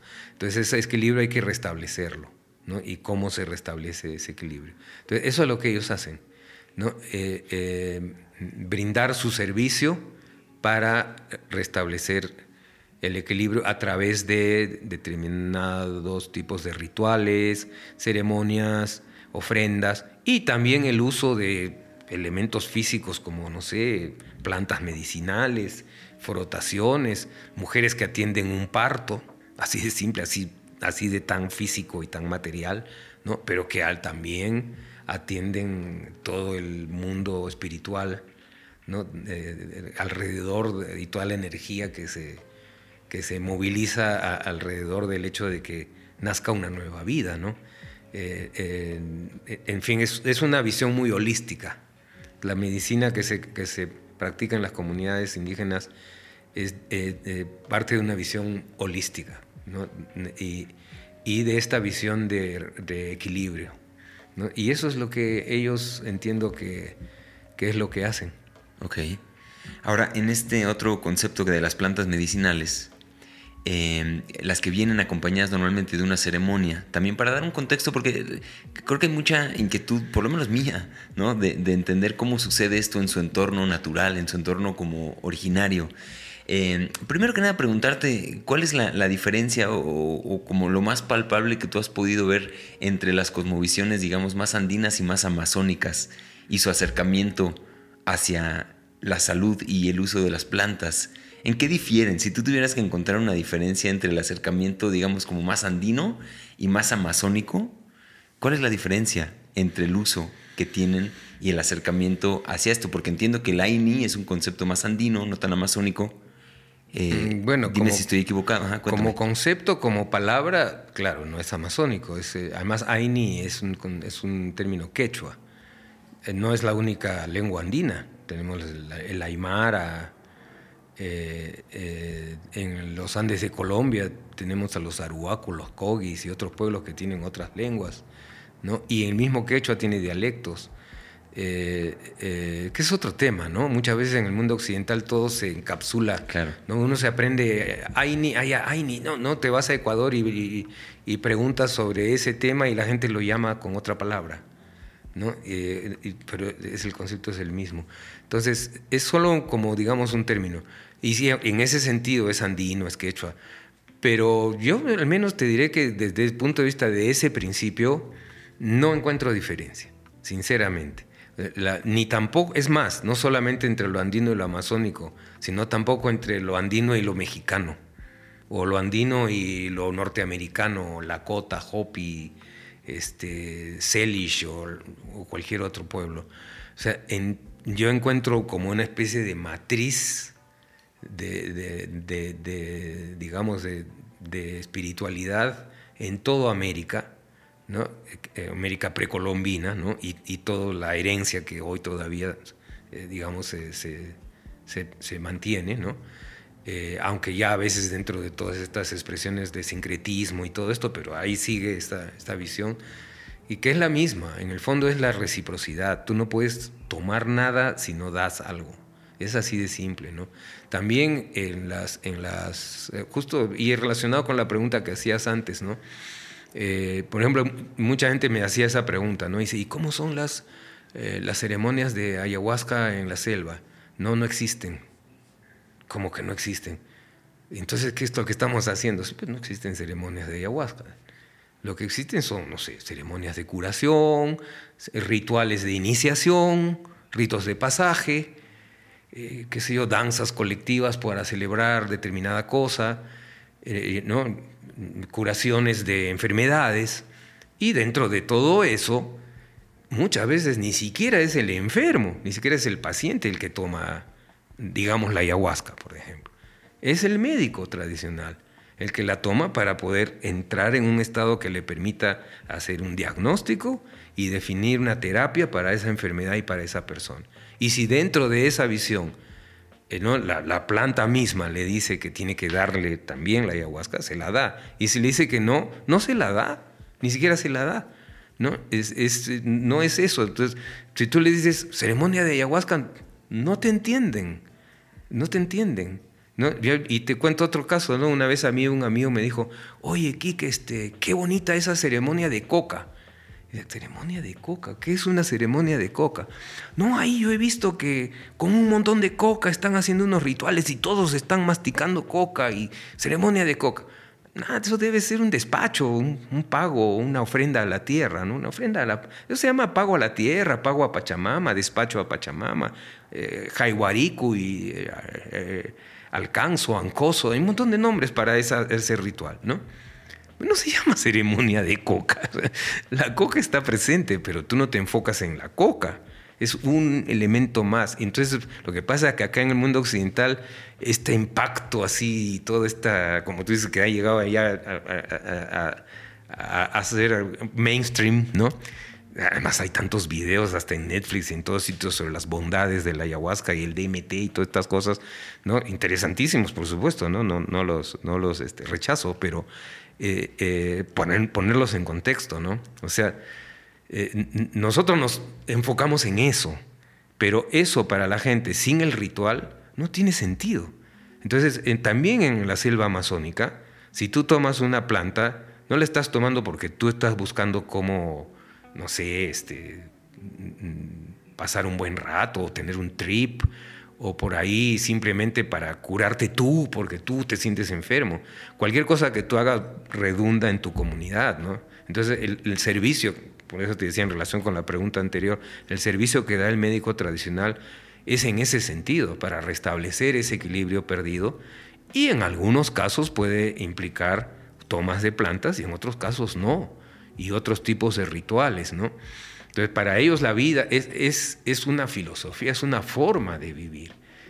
Ahí viene un, peligro, ¿no? Como tú también creo que eres muy claro en, este, insinuarlo o, ya manifestarlo abiertamente, ¿no? en, en, el mundo occidental, tomar estas prácticas de tomas de plantas, pero no entender el modo de vida que, que significa eh, para los pueblos indígenas ancestrales y nuevamente en relación con ese tema del linaje, ¿ves? ¿Por qué? Porque ellos han conservado estas tradiciones desde hace no solo cientos, quizás miles de años, ¿no? Entonces, también han cometido los mismos errores y ya después de tanto, de tanta academia, porque eso es realmente academia, es universidad, ¿no? De tanta sabiduría, ¿no? Eh, eh, ya han llegado a lo que conocemos hoy y tienen sus mitos normativos y tienen toda una estructura de pensamiento y formas de vida, formas de reciprocidad que van practicando conjuntamente. Los, hay pueblos que hacen tremendos, tremendos dibujos y bordados y, y, diseños maravillosos, las mismas canciones que la gente produce y crea para precisamente alabar, servir, agradecer a las plantas, ¿no? Eh, eh, relacionarse con ellas. ¿no? Todas estas culturas que están alrededor de todo esto son formas de vida. Entonces, si no las reconocemos, ¿no? a partir precisamente de sus linajes, nosotros estamos simplemente jugando a que somos Boy Scouts.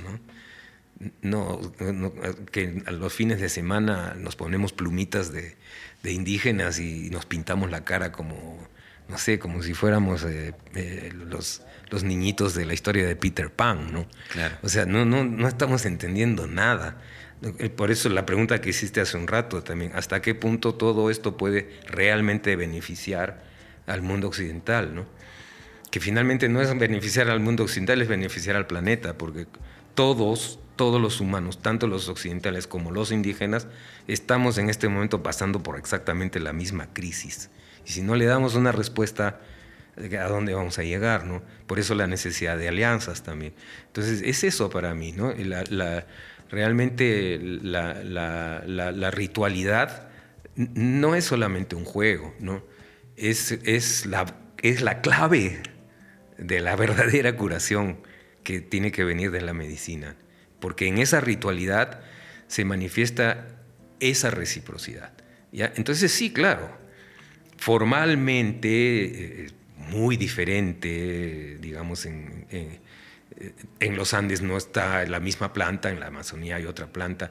En los Andes la gente se va a las montañas y hace ayunos y, y ofrendas a las montañas ahí eh, toda la noche en el frío, se bañan las lagunas congeladas, ¿no? hace sacrificios, caminatas. Y esa es su forma de relacionarse con, con esas, digamos, este, esas potencias de la naturaleza. En la selva se van a hacer dietas de plantas por 15 días, 3 semanas, 4 semanas, sin comer nada, ¿no? Eh, y, dietando, como se dice, ¿no? Las famosas dietas de, de, plantas que se hacen allá. Es más, allá los curanderos no se llaman ayahuasqueros, se llaman vegetalistas, porque no trabajan con solo ayahuasca, trabajan con cientos de plantas. ¿No? Hacen dietas y todo esto. Entonces, claro, es diferente, pues la Amazonía es la Amazonía, no hay montañas. En cambio, en los Andes hay montañas, pero no hay ayahuasca, ¿no? Entonces, obviamente, los resultados van a ser diferentes. Pero en el fondo de los fondos, el concepto es el mismo, ¿no? Tú tomas y das. Si no das, ¿cómo vas a tomar? Eh, al final es lo mismo. Excelente. Así es como yo lo entiendo. excelente. Eh, pues muy interesante, mi estimado, que, ha estado, ha sido una delicia esta plática. La verdad es que yo he aprendido mucho, me llevo muchos conceptos, muchas ideas nuevas. Estoy seguro que aquí el público también se las estará llevando. Y ah, vamos a seguir avanzando ya para este último bloque final. Quiero preguntarte, eh, porque es, es, fácil, digamos, creo, ser críticos ¿no? en, estos temas. Es fácil señalar en dónde está el, la desinformación, dónde está la confusión. Creo que esa es una, esa es una tarea, digo, no, es fácil, pero es, creo que más fácil que proponer a lo mejor cómo sí. ¿no? Ah, exacto. Em, aquí una cosa que normalmente suelo yo preguntarle a las personas que vienen es en un mundo utópico, digamos, en donde logramos restablecer el equilibrio, ¿no? Que, bueno, venimos de esto, de lo que me estás hablando, ¿no? Además es, si entiendo bien, es eh, el, objeto de todo esto es eso, es restablecer el equilibrio y ahí entra el ritual, ahí entra la medicina, ahí entran estas prácticas, pero sin ese objetivo no hace ningún sentido, ¿no? Entonces, em, bueno, poniendo otra vez en contexto eh, eso, em, hablar de cómo sí, cómo si logramos en un, mundo utópico que tú te puedas imaginar, logramos restablecer el equilibrio comunidad, como, plan, eh, como humanidad, como planeta, ¿qué rol habrían jugado entonces estas tradiciones que traen consigo las medicinas? ¿no? Porque el mundo occidental está ahorita con las manos en la masa, tratando de hacer algo con esto, que sin duda ha cambiado vidas y transforma realidades, y eso es un hecho, ¿no? Pero, ¿en qué contexto esto se daría? O sea, tenemos que dejar la ayahuasca en donde corresponde y entonces ir ahí, aprender a usarla ahí y que así le llegue al mundo. O, se vale también extraer el DMT y, entonces hacer uso de eso y convertirlo en una pastillita y, dárselo a todo el planeta. No, o sea, y, tampoco quiero caer en, una, en, una, en un reduccionismo y no vamos, a, no vamos aquí a dar la solución. Pero tú a nivel visión, ¿cómo imaginas este futuro? ¿Cómo imaginas estas tradiciones ancestrales conviviendo con el mundo occidental? Eh, eh, ¿En dónde tú ves que esto puede sacarnos a flote? ¿Cuál sería la mejor práctica que le podrías dar si fueras tú un consultor? ¿No? ¿Por dónde vendría esta respuesta de las prácticas correctas?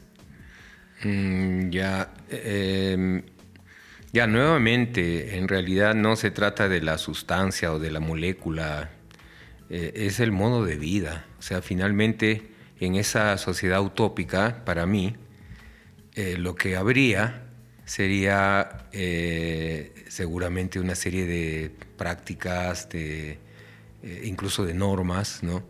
relativas precisamente a esta, si ya, si ya como que logramos un, un equilibrio utópico, pues por lo menos mantenerlo, ¿no? Pero realmente sí es, como tú dices, utópico, porque así la, realidad no es así, pues el equilibrio siempre se, siempre se va a romper. Es, y no está mal. El tema es que está mal cuando se rompe y ya no lo restableces. Porque mm, todo es dinámico, ¿no? Entonces es como el ciclo entre la vida y la muerte. O sea, no es como decir, bueno, hemos abolido la muerte. No, no creo. O sea, me parece que es este más bien cómo, cómo enfrentamos esa realidad. ¿no? Entonces, eh, para mí sería una sociedad en la que se, ha establecido un conjunto de normas y un conjunto de prácticas, disciplinas, seguramente en donde eh, existiría un tipo de educación a través de la cual se transmitiría a las nuevas generaciones estos valores, eh, estas prácticas, hasta quizás podríamos llamarles hasta disciplinas, en fin. Eh, eh, y donde siempre habría esta conciencia y este estado de atención eh, plena, ¿no? Para a la, más mínima señal volver otra vez a, ese equilibrio. En fin, es un poco como...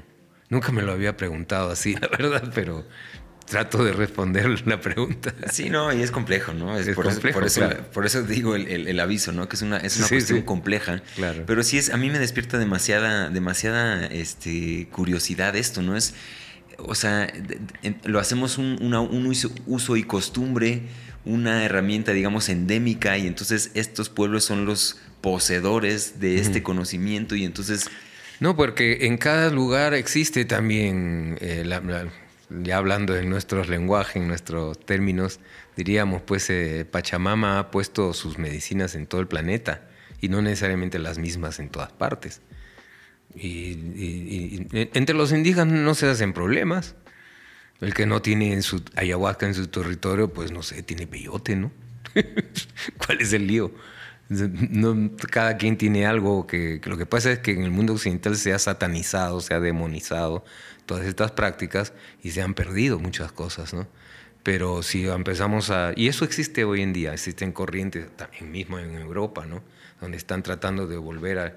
Y mira, hoy, ahorita mismo toda la investigación que hay sobre eh, los, todo el reino fungi, ¿no? Es impresionante, ¿no? el potencial de, curación, de sanación, es impresionante, ¿no? Y a esto es es endémico. Ahí, y, y, en este caso en todo el planeta.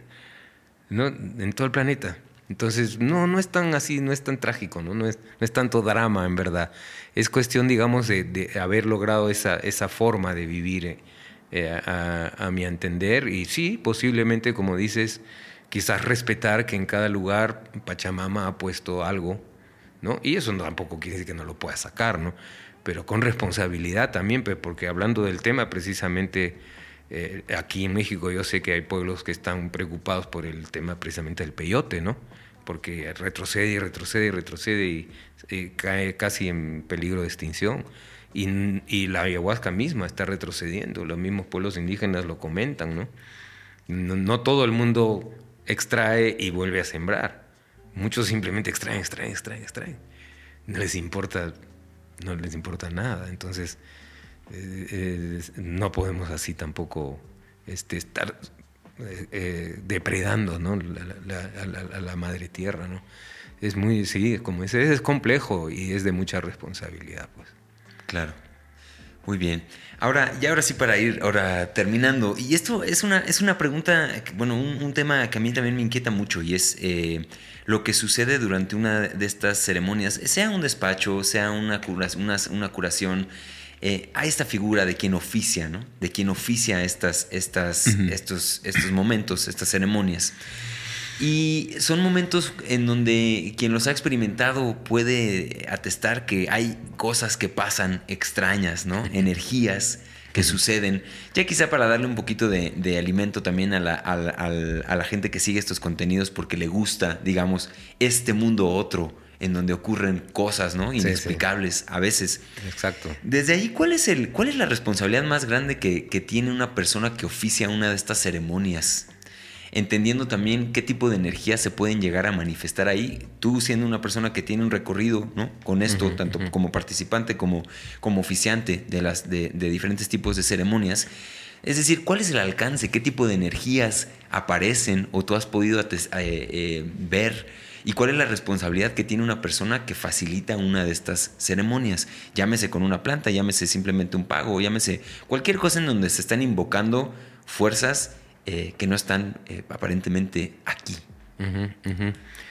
Bueno, en mi, en mi escuela, con los maestros que yo he tratado de seguir y de, este, digamos, eh, de quienes he recibido algún tipo de enseñanza, la responsabilidad es la de estar los, lo más vacíos posibles, posible. Uno, mientras menos involucre su propio ego, más servicio brinda y más abre el, el espacio, ¿no? el camino para que se manifieste esa magia. Entonces muchas veces cuando esa magia se manifiesta, como tú dices, y pasan cosas como increíbles, que, quizás los este, dirían sincronicidades, sincronismos, o como se llamen, o otros los llamarían milagros, o otros le llamarían poder chamánico, o lo que quieras. Eh, sí, sí, efectivamente esas cosas suelen pasar. Eh, lo que yo entiendo es que no son el resultado del ego de esa persona que está oficiando, sino del nivel de servicio que es capaz de brindar. ¿no? Entonces, yo, por ejemplo, cuando, cuando comparto, digamos, una ofrenda, eh, y es lo primero que le, que, le, que le, transmito a la gente, ¿no? Lo que aquí pase va a ser el resultado de lo que ustedes hagan, no de lo que yo haga. ¿no? Es, es, es el resultado de las intenciones que ustedes traen, es el resultado de la, de la, la práctica del ritual entre todos como círculo, ¿no? y uno simplemente está al servicio como, como un, digamos, un puente, ¿no? Eh, uno resuena con esa, eh, con esa digamos, este, voluntad impersonal que está más allá del capricho eh, del ego, y entonces los demás empiezan también a resonar con esa misma voluntad. Y de pronto, cuando menos lo esperas, se manifiesta alguna señal como que te hace sentir, ah, no está tan mal lo que estamos haciendo, ¿no? Parece que vamos, vamos bien, vamos por buen camino, seguramente era esto, ¿no? Y eso trae bendición, ¿no? Entonces, eh, yo pienso que esa es la principal responsabilidad, estar en servicio. Y en, eh, complementario a eso, para estar en ese servicio, pues una persona tiene que seguir disciplinas también y tiene que también lidiar con su propia oscuridad, ¿no? Eh, y eso es un camino interminable, ahí no hay ni siquiera el hecho de que uno ya sea abuelo o, que sea mayor, o sea, eso no se acaba nunca, porque por más abuelo o por más mayor que seas, tus propias este, fuerzas oscuras siempre están activas. Entonces uno tiene que ser muy humilde y consciente de eso, ¿no? Y mantenerse, pues practicar disciplinas, eh, mantenerse en esa, en esa en esa práctica, pues, si, no, no hay garantía. ¿No? Eh, tampoco es que porque ya, ya me sé el rollo o porque eh, eh, repito la, teoría de las cosas, ¿no? que sí, que dejemos el ego a un lado. Bueno, es fácil decirlo, pero ese es un camino de vida. Todos los días, en cada momento, tienes que estar respondiendo a eso. ¿no? Entonces hay una responsabilidad enorme, definitivamente, claro que sí. Y, Em, es, es, eso, se resume en el, en el vacío. Mientras menos ego, más poder. Mientras más invisible, más brillas. Es así, de, aparentemente paradójico. Okay. Pero es así. Ok. Ahora, en este rol que tiene quien, quien oficia, ah, y hablemos, haz de cuenta en concreto, una, una ayahuasca, ¿no? Por ejemplo, que, que ya platicabas tú justamente el día de la, el día de, de ahí en Tulum, hablabas de cómo los chipivos cantan, ¿no? Van, van tejiendo este canto. Eh, y desde ahí quiero que, nos compartas nada más eso, o sea, esta parte del canto para cerrar un poquito, ¿no? Empezamos hablando de música, ahora vamos cerrando un poco con lo mismo. Y es, ¿de dónde vienen estos cantos?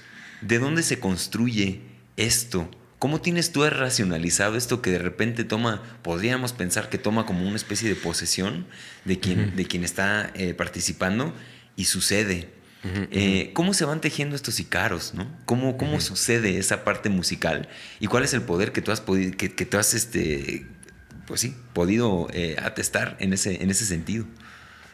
Ya, nuevamente son dos pilares, ¿no? Uno es el linaje.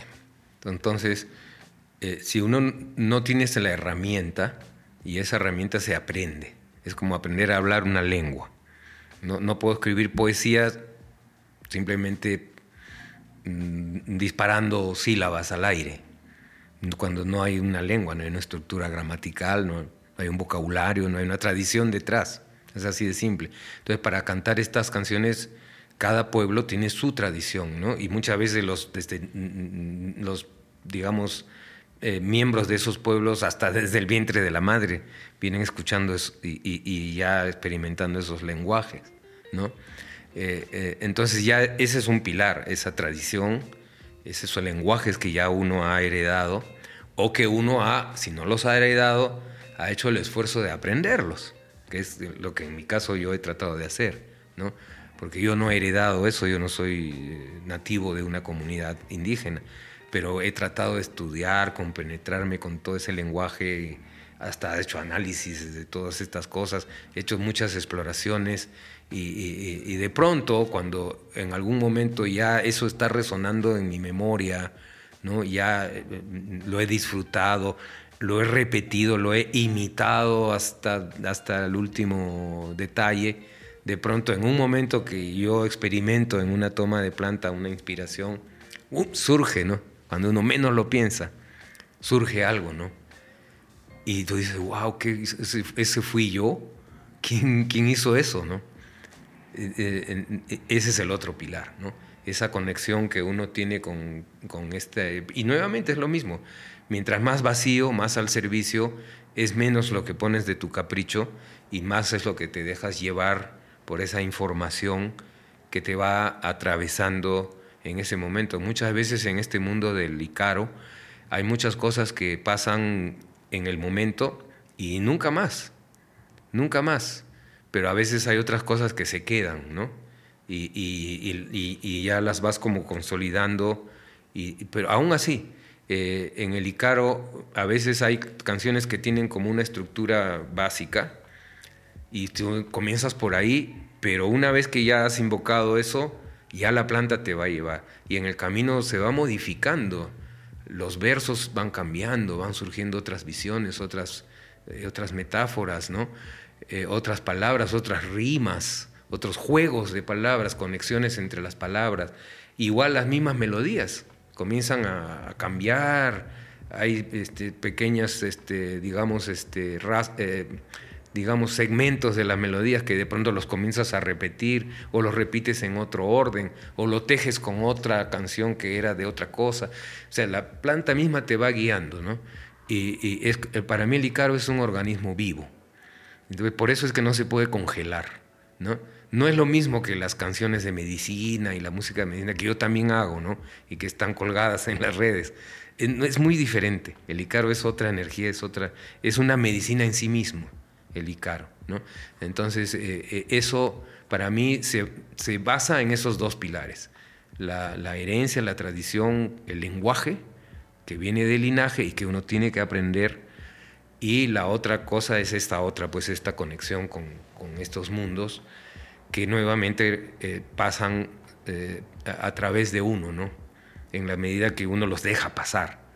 que, no te interpones en el camino con tu ego.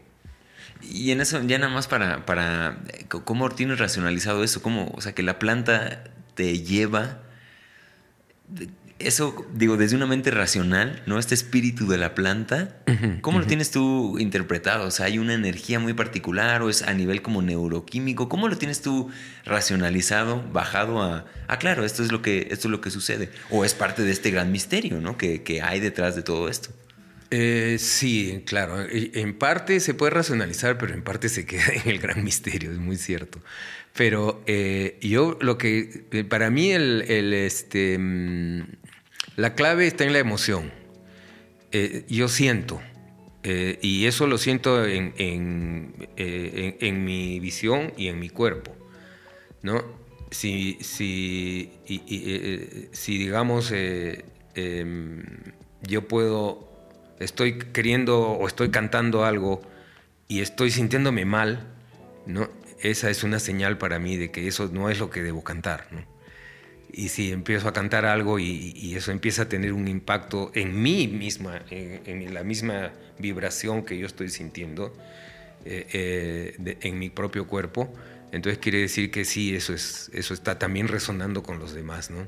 Y efectivamente empieza a suceder A veces después la gente te dice, oye, esa canción que tú cantaste fue precisamente y tú dijiste la palabra precisa, porque ¿y cómo lo hiciste? Bueno, yo no hice nada, ¿no? Yo solo me dejé llevar, Pero así se da esa magia, ¿no?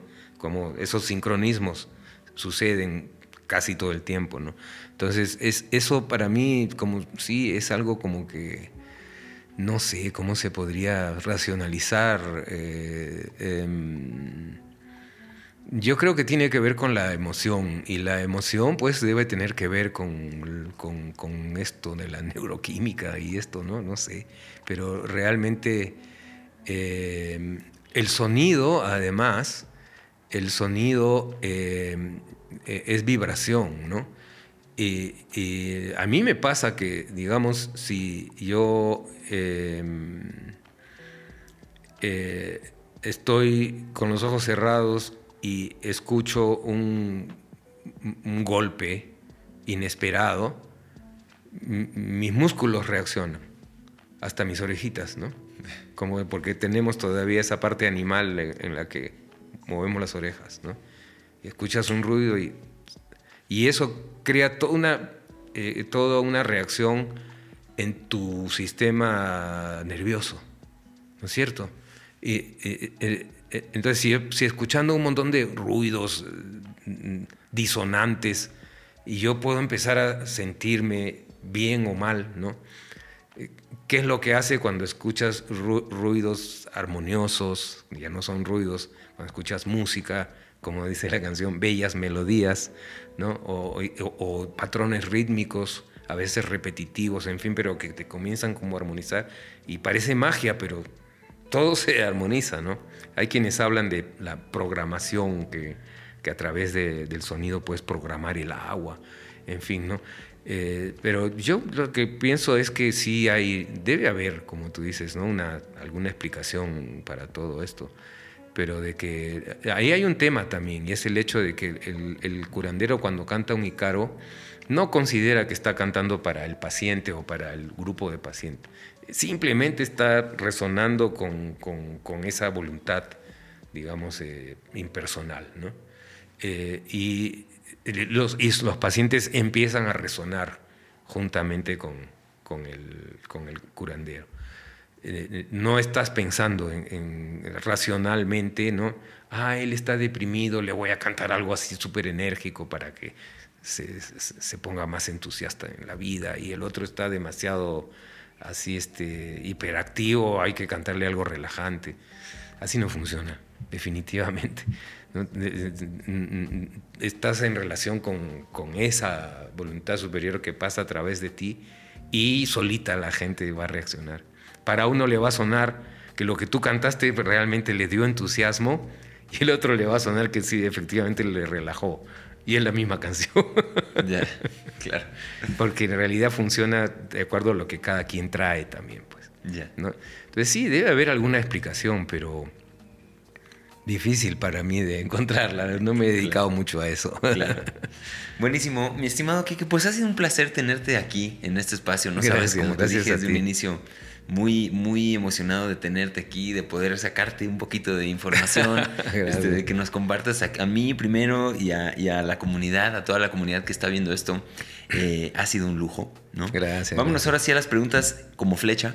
Las últimas preguntas que responden todos los invitados. Wow, qué difícil. Las últimas. Estas son, son, este, las, las clásicas ya de este espacio. Y la primera es, es dar un diagnóstico. Si nuestra sociedad fuera una persona, toda la sociedad, no sé si en Perú, aquí en México, América Latina, con la que tú quieras situar, si fuera una persona, ¿de qué estaría enferma esta persona? Si es que tiene algún padecimiento, ¿cuál sería? Yo creo que estaría neurótica.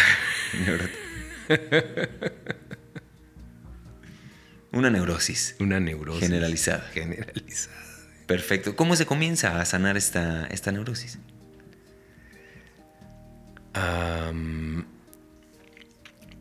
bueno, lo dije, ¿no? Restableciendo las relaciones, o sea, curando las relaciones. No se puede sanar a esa persona eh, eh, como si fuera un individuo. Esa persona sería parte de una comunidad, ¿no?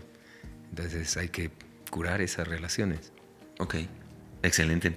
Eh, ahora, hablando de los mitos, entendiendo que los mitos son este elemento que le dan sentido a lo sin sentido, ¿no? Es este elemento irracional que predomina en nuestra existencia y que el ser humano requiere de inventar alguna narrativa o alguna justificación a estas cosas, entendiendo el mito como algo similar a eso. ¿Cuál es el mito que podrías ubicar que es más peligroso para la humanidad? ¿Cuál es el mito que la humanidad se cuenta? ¿Qué es eso? ¿Qué es un mito? y que puede resultar en algo peligroso. Para mí es el antropocentrismo, la, creencia en que somos el centro de la creación y que toda la creación está a nuestro servicio porque así, así se ha establecido y entonces ya no le debemos nada. ¿no? Eh, para mí eso es muy nefasto. Ok, nada que agregar a eso. Eh, ahora, si hablamos de consejos, si tuvieras que ubicar una versión más joven de ti en algún momento dado, específico, en donde pudiste haber necesitado un consejo, ¿qué consejo le darías a esa versión más joven de Kike? ¿Le daría qué consejo? Le diría que siga haciendo lo que está haciendo. si no, nunca hubiera llegado aquí. Que siga por el mismo camino. Que siga haciendo lo que está haciendo, no importa que le duela lo que le duela. Sorry. Perfecto. Síguele dando, entonces, síguele dando, nada más. Excelente. Y ahora sí, la pregunta eh, final. Keep going, como dicen, ¿no? Keep going. Keep going. keep going. Eh, la pregunta ahora sí del millón, eh, Quique, porque es el nombre de este espacio, ¿no? ¿Qué es para ti vivir con los pies en la tierra? Ah, muy buena, muy buena. Yo creo que vivir con los pies en la tierra es precisamente este, caminar con belleza sobre la tierra, que es la enseñanza de estos abuelos, ¿no? Eh, eh, precisamente eso. Em, no vivir flotando en una nube de, simplemente simples creencias ¿no? o dogmas, sino realmente llevarlas a la práctica, ¿no? Eso es, pero hacerlo con belleza hacerlo con belleza. Esa es mi visión.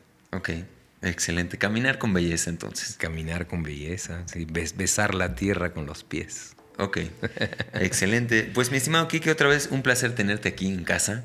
Eh, ahora sí, em, el último mensaje para los que no te conocían, ya te conocieron y quieren saber un poco más de ti, ¿en dónde pueden encontrarte a Kike Pinto?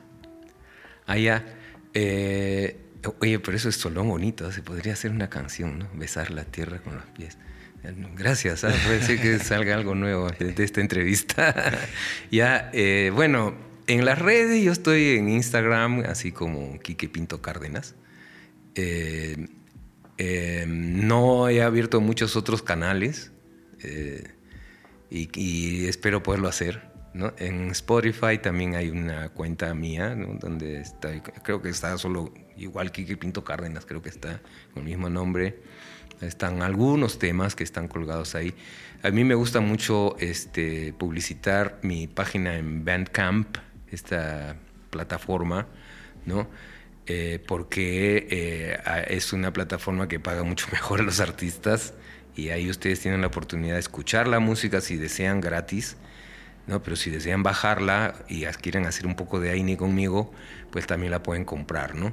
Entonces algunas cosas se pueden comprar canción por canción, otras pues ya te compras todo el CD y quienes quieren también se compran toda la discografía que hasta el momento está ahí colgada. Y eso, uy, a mí me gotea algo que ya sí significa un apoyo, ¿no? Entonces a mí me gusta mucho publicitar esa página que es kikepinto.bandcamp.com, así de simple. Kikepinto, ahí no dice Cárdenas, kikepinto.bandcamp.com. Y, este, y bueno, ya pues no, no creo que sea este, mucho problema. En Facebook también tengo una página de artista, ¿no? que es, también está igual, Quique Pinto Cárdenas. Y este, también por ahí me pueden escribir, hay gente que me escribe por ahí, ya si, si, si desean, pues ya de repente me pueden llamar por teléfono o escribir, pero por ahí esos canales creo que son como la puerta de entrada, ¿no? Para comunicarnos. Eh, y bueno, escuchando este podcast. Compartiendo. Claro que sí. Claro que sí, compartiéndolo para que no tanto conozcan tu trabajo como también algo del mío. Excelente. Sí, no, amigos, si ya llegaron hasta aquí, pues también ya casi dos horas de contenido, ya suscríbanse, compartan, denle eh, like, comenten todo eso. Sí, muy importante. Eh, amigos, les recuerdo que este espacio estuvo traído a ustedes por mí, por Héctor Escajadillo también, entonces vayan a héctorescajadillo.com, ahí encuentran todo lo que yo hago. Últimas palabras, Kike, para despedirte de tu audiencia. Pues agradecer, agradecer, agradecer. Muchas gracias, gracias México, gracias Héctor. Gracias Gabilú que estás aquí y todo a través de ti toda la, nuestra nuestro Ayu, nuestra familia, nuestra sanga em, aquí en México em, y a la gente pues y al pueblo que, que, me ha estado escuchando, siguiendo, a la gente que me está escuchando ahora a la gente que por ahí me va a buscar en Instagram y, va a seguir mi cuenta, en fin, eh, que va a escuchar mi música, eh, gracias a esta tierra también, como te dije, más allá solo de la relación humana, he sentido una, así, una conexión así muy, muy cósmica con, con la tierra de México, ahí la zona maya, ¿no? Eh, los cenotes y todo eso, qué maravilla, ¿no? El océano. Y luego las montañas aquí en la zona de, estuve por aquí, ¿no? Por la zona de Tepoztlán, Amatlán de Quetzalcóatl. Estaba en Valle de Bravo, qué increíble, me, quedé enamoradísimo. Em, en este Chalmita me fui y allá bailé en Chalma, ¿eh? por si acaso. Ok. No, no vayan a pensar que ni bailando, ¿cómo es? Ni, ni bailando en Chalma, ¿no? Es así, es el dicho, ¿no? ni aunque bailes en Chalma, dice el dicho, ¿no? Algo así. ni, ni, yendo a bailar a Chalma, ¿no? Así es. Pues ya, yo ya fui. Perfecto. fui a bailar y, este, ahí en Chalmita, en Chalmita, ¿no? Y, y bueno, Ciudad de México, pues con todas sus colonias. ¡Wow! ¿no? ¡Qué maravilla! Muy, muy, muy, muy agradecido. Perfecto. Pues gracias a ti también, Quique. Amigos, gracias a ustedes también por seguir este contenido. Yo los veo la próxima, la próxima edición de Con los pies en la tierra. Adiós.